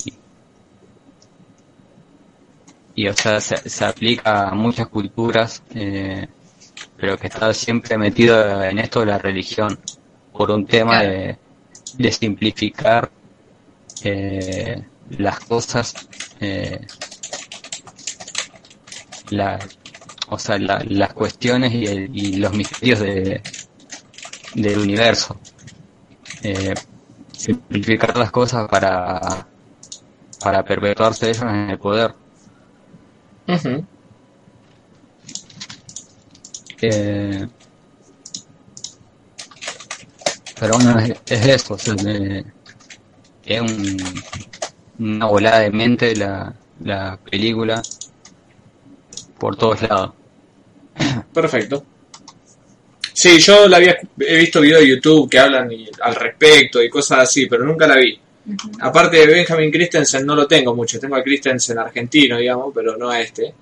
Eh, pero la voy a ver, sí, es más, acá, acá no estoy logueado. Creo que la tengo en alguna lista. Sí, Eh, aparte también el, el director eh, también como que tiene una historia como media que al fin y al cabo eh, le terminó o sea te- terminó encontrando el éxito no sé si el éxito que, que, que quería o sea como el éxito sino que como que un poco terminó triunfando Claro. eh, con esta porque con esta película como que eh, como que llegó al tope claro. Claro. eh, es, es muy grosa la película. Eh, pero él como que tenía los sueños de, de ser como actor de, de teatro o actor de cine. eh, y, y como que por, por ahí nun- nunca llegó a nada, como que nun- nunca pudo. Ajá. Y no, no sé en qué momento eh, se le dio por esto de, de dirigir y hizo esta genialidad. Perfecto. Era lo que tenía que hacer. Pero bueno, Sí. en- entonces Haxan, hay mucha, hay muchos estudios interesantes que se pueden hacer sobre las brujas. Eh, por eso la mina justamente de Sitios de Dead hacía un- eh, su tesis sobre eso. Yo hace poco leí un artículo que hablaba de, de, de las brujas, ¿no? Y el rol del feminismo, el rol de la, la mujer en realidad, en, en la época de la Santa Inquisición. Eh, pero también hay muchos videos en YouTube al respecto y es que si después yo me acuerdo lo voy a pasar. Hay un video que está muy bueno que es de Philosophy Tube, Ajá. que hace la relación de cuando empezaron las, los juicios hacia las brujas. Que Ese muy bueno. ¿Cómo que se fue, llamaba? Que fue la época en la que empezó a surgir como una especie de protocapitalismo. Eh, La bruja de y habla, claro, y habla sobre la organización que tenían estas mujeres, que tenían como sus... Que lo- a lo que le decían eran rituales, pero más que nada era como una especie de medicina natural, no iba mucho más allá de eso. Eh, y también, bueno, la, la amenaza que estuvo siempre de las mujeres gozando de su autonomía. Eh, ¿Cuál era? Está más abajo, es viejo. Ahí está. Brujería, género y marxismo. Este. Ese video, si pueden verlo, Muchas está personas muy se bueno. preguntan, no ¿qué es? No es tan largo como los otros que tiene él. Eh, es como cortito y conciso. 27 minutos. When I was about 19, Habla de un montón de otras cosas que yo la verdad que no me acuerdo porque lo vi hace bastante. Miren, tiene subtítulo en español y todo. Sí, ContraPoints también tiene subtítulos en español. Mira. eh, en, en varios idiomas. Creo que tenía gente que se ofrecía a subtitular los videos. El Internet Historia también tiene. ¿Qué? ¿Qué? Y pero internet dice, ¿cómo haces para...? Sí, no se traduce. Pero bueno, muy Porque gracioso. perdés un montón de los Sí, chistes.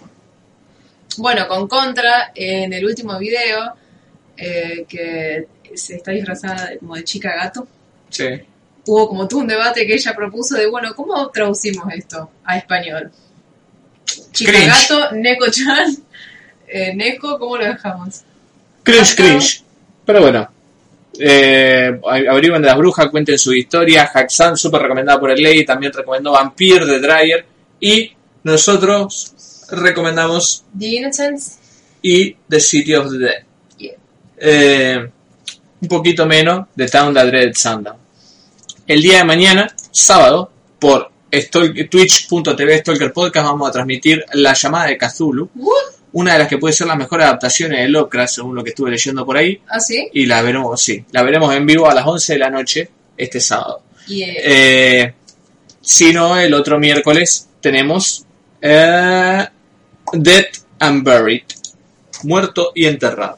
Eh, pero bueno, muchas gracias a todos los que nos han hecho la buena. me olvidé, Sí, me olvidé decir que esta película, eh, tanto como la anterior Vampire, eh, la pueden conseguir en el videoclub de Guillermo del Torre. sí. O si no, esta Hexon eh, también está en, en YouTube, pero en una calidad de creo que 360 o 480. creo Sí, que. Vampire también Sí. está. Pero yo recomiendo como vos que la descarguen de, de- que la alquilen Sí, sí, en, que la alquilen en el videoclub de Guillermo porque porque se consiguen en muy alta calidad.